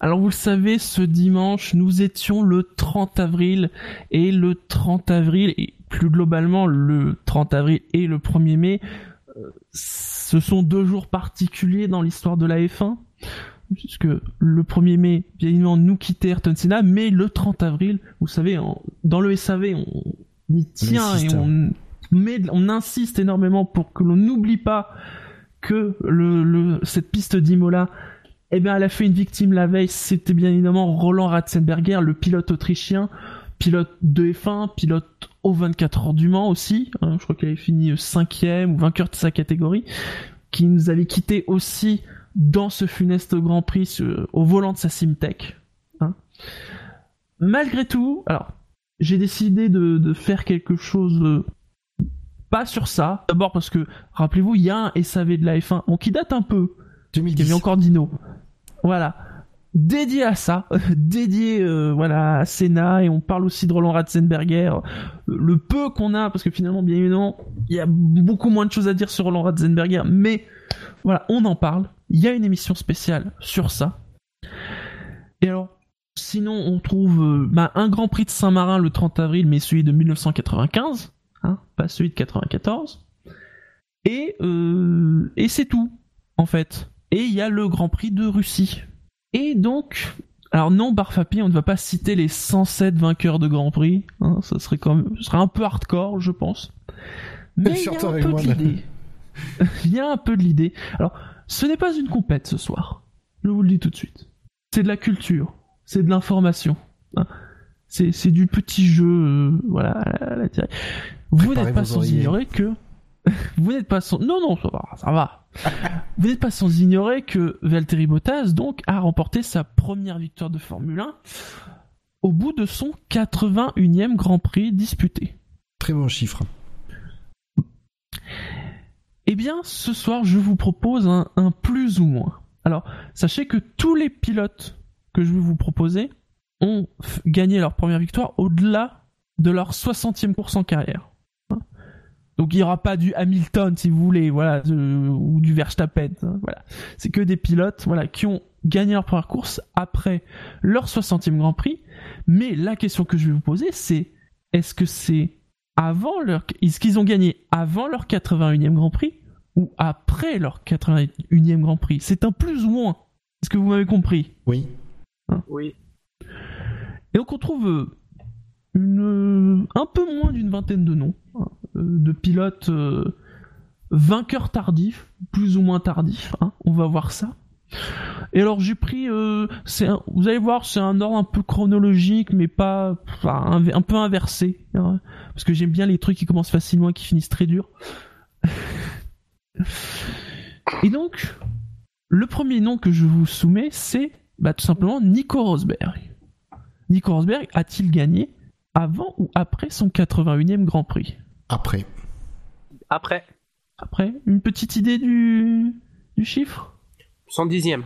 J'aurais dit autour des 95 Sure. 100, mais. euh, Eh ben c'est au 111e, donc tu vois, Oh, le c'était très très bien. C'était le Grand Prix de Chine 2012, son 111e Grand Prix. Euh, Ah, J'étais.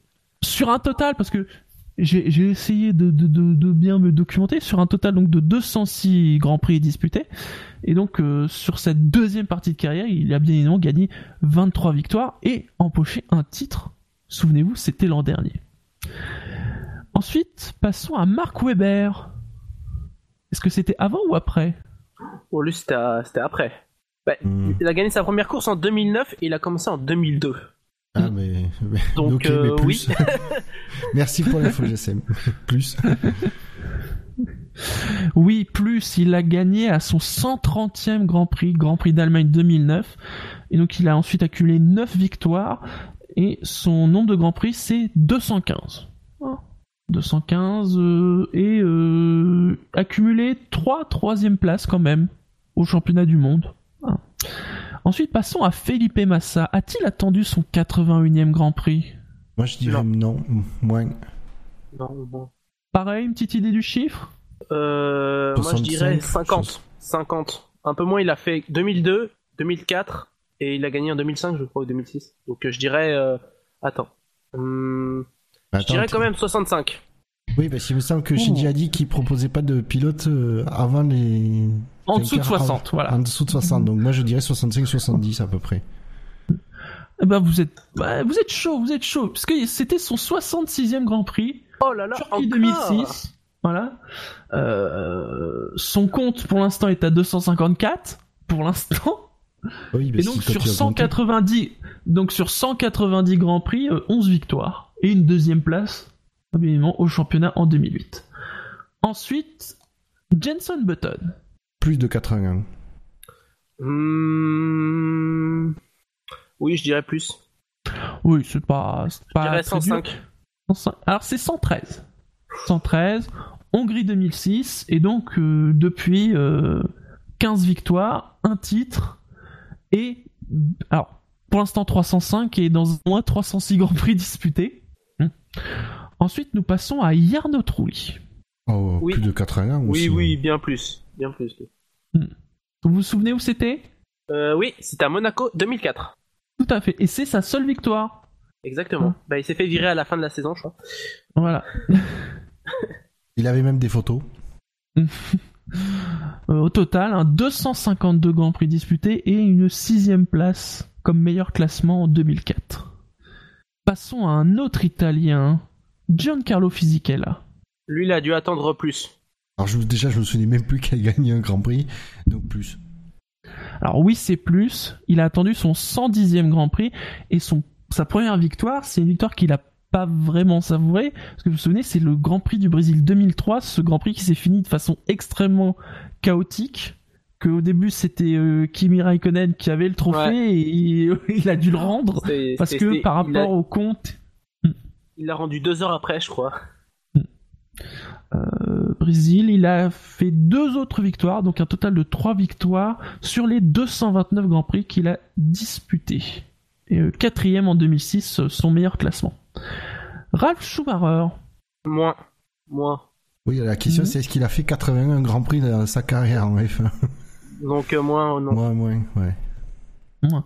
Oui, il a attendu son 70e Grand Prix. C'était à Saint-Marin 2001, c'était sur Williams BMW. Euh, six victoires. Et alors, tu, tu te posais la question, Bouchard, il a quand même fait 180 Grands Prix dans sa carrière, Ralph Schumacher. Avec comme Ah ouais. meilleur classement une quatrième reste- place en 2001 et 2002 euh, chez Williams. Ah oui, il est resté plus longtemps que ce que j'avais dans mes souvenirs. Ah oui. Bah après, il est resté longtemps chez Toyota. Enfin, il a fait une, Ah mais oui, il a c'est fait. Jordan, jusqu'à il a fait 2008. Williams, il a fait Toyota. Mais j'avais oublié Toyota, c'est fait- ça. Ralph Schumacher, il a pas fait Jordan. Je crois, oui, même qu'il a, a fait commencé Jordan. sur Jordan. Il a fait Ouais. Jordan dans, la, dans le 99, je crois. Oui, c'est ça, il a fait Jordan, Williams, Toyota. Euh, en tout cas, ses princi- principales équipes. Il a, bah, il a fait les trois, c'est tout, je crois. Ensuite, Eddie Irvine. Oh, c'est compliqué. Ouais. Je sais même plus quand il a commencé, lui. Moi, je dirais moins de 81. Moi, je dirais moi aussi.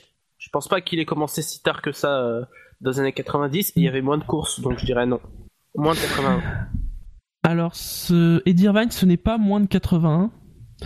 Mais, Ah, mais 83. ce n'est, non, c'est ça. ce n'est pas non plus plus de 81. Ah, c'est Car 80. lui aussi, allez, c'est à 80.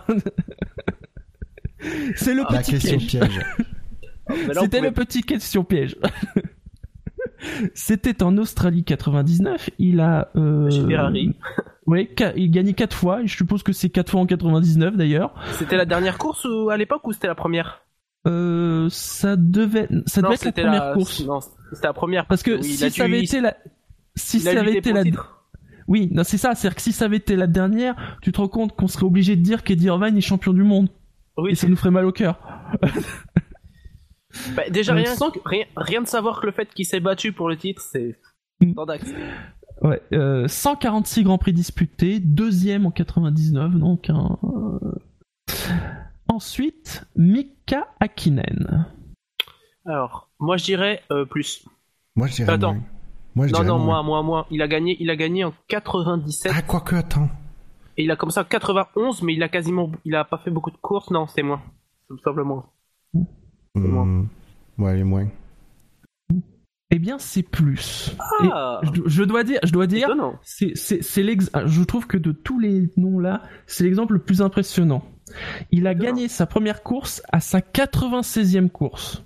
C'était le Grand Prix d'Europe 97. C'est, le fameux Grand Prix euh, Villeneuve-Schumacher, euh, boum boum, Oui. où on sentait que les À McLaren allaient être très fortes. Voilà, à.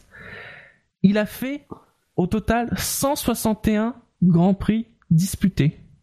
C'est-à-dire que si vous vous rendez compte, la regarde Mika Hakkinen, il y a 96 Grands Prix où il gagne pas.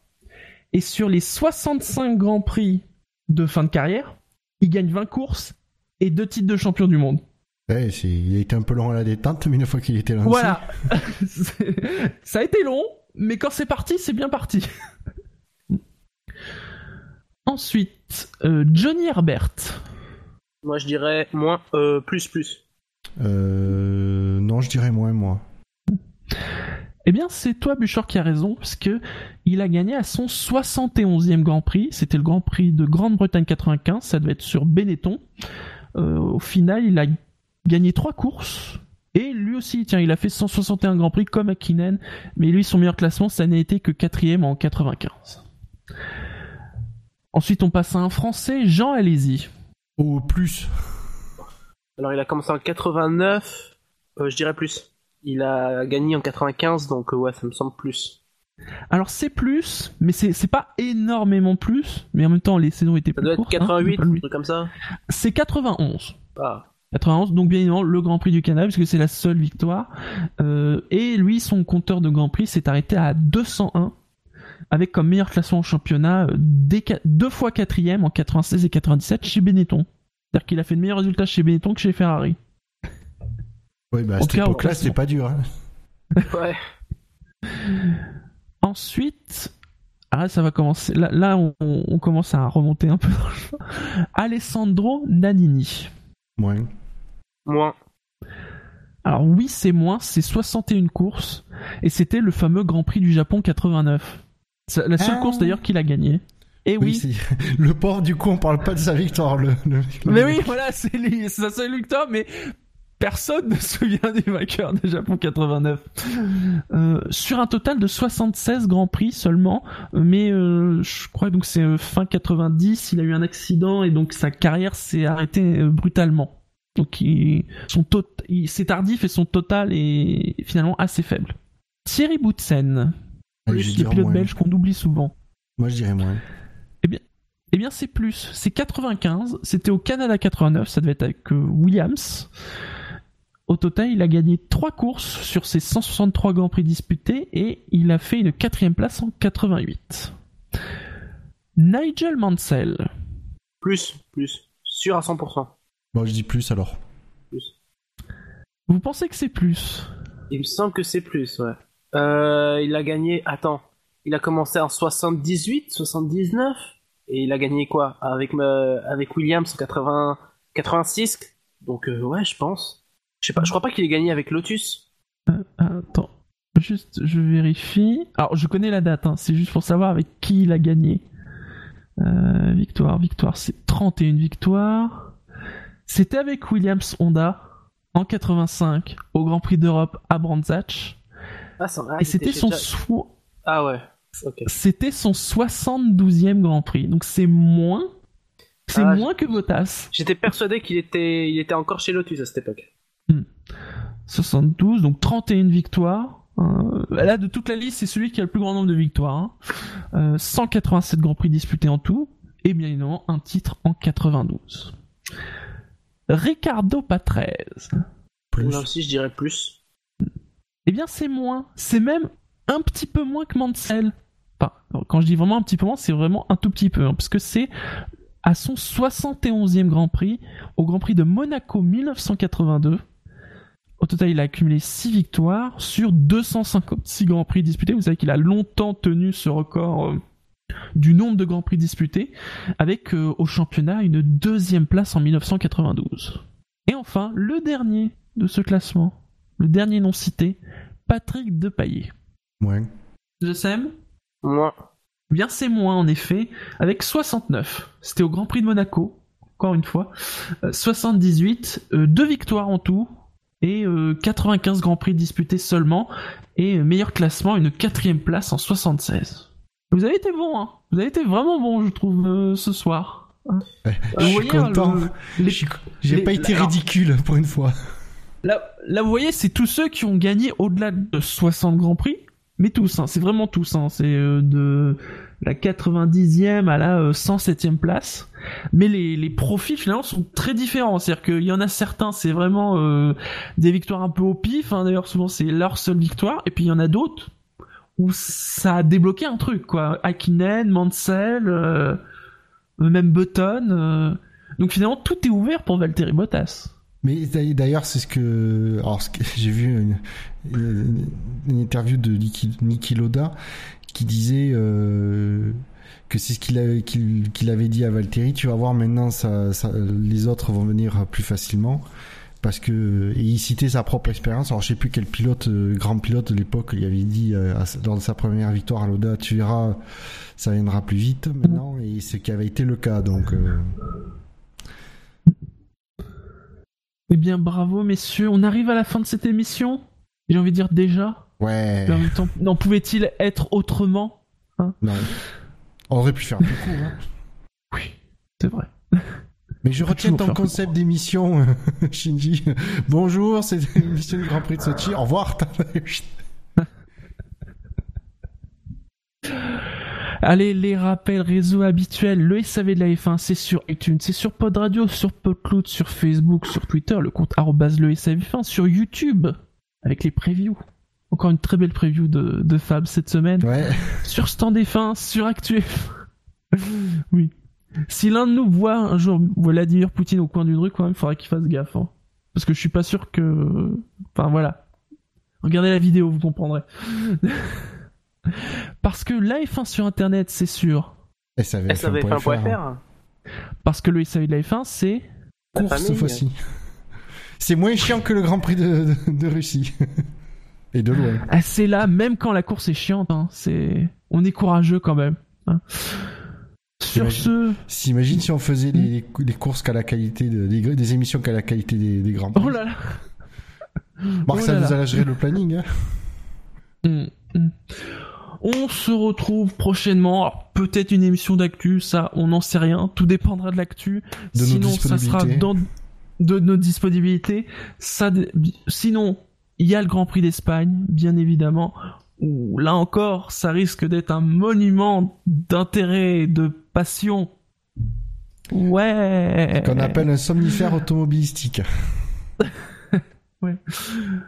Sur ce, on vous souhaite une bonne journée, une bonne soirée, euh, de bonnes deux semaines. De- de- de- Oui. Je sais pas comment dire. Enfin, pa- passez bien les deux prochaines semaines. hein. Et Dieu sait qu'il faut qu'elles se passent bien. Allez voter dimanche. Allez voter. Oui, bah, voilà. Allez voter. votez ce que vous voulez, mais votez. C'est tout ce que j'ai à dire. voilà. Ne ne regrettez pas votre choix. C'est surtout ça. ne regrettez rien. Allez. Ciao à tous. Ciao. Ciao.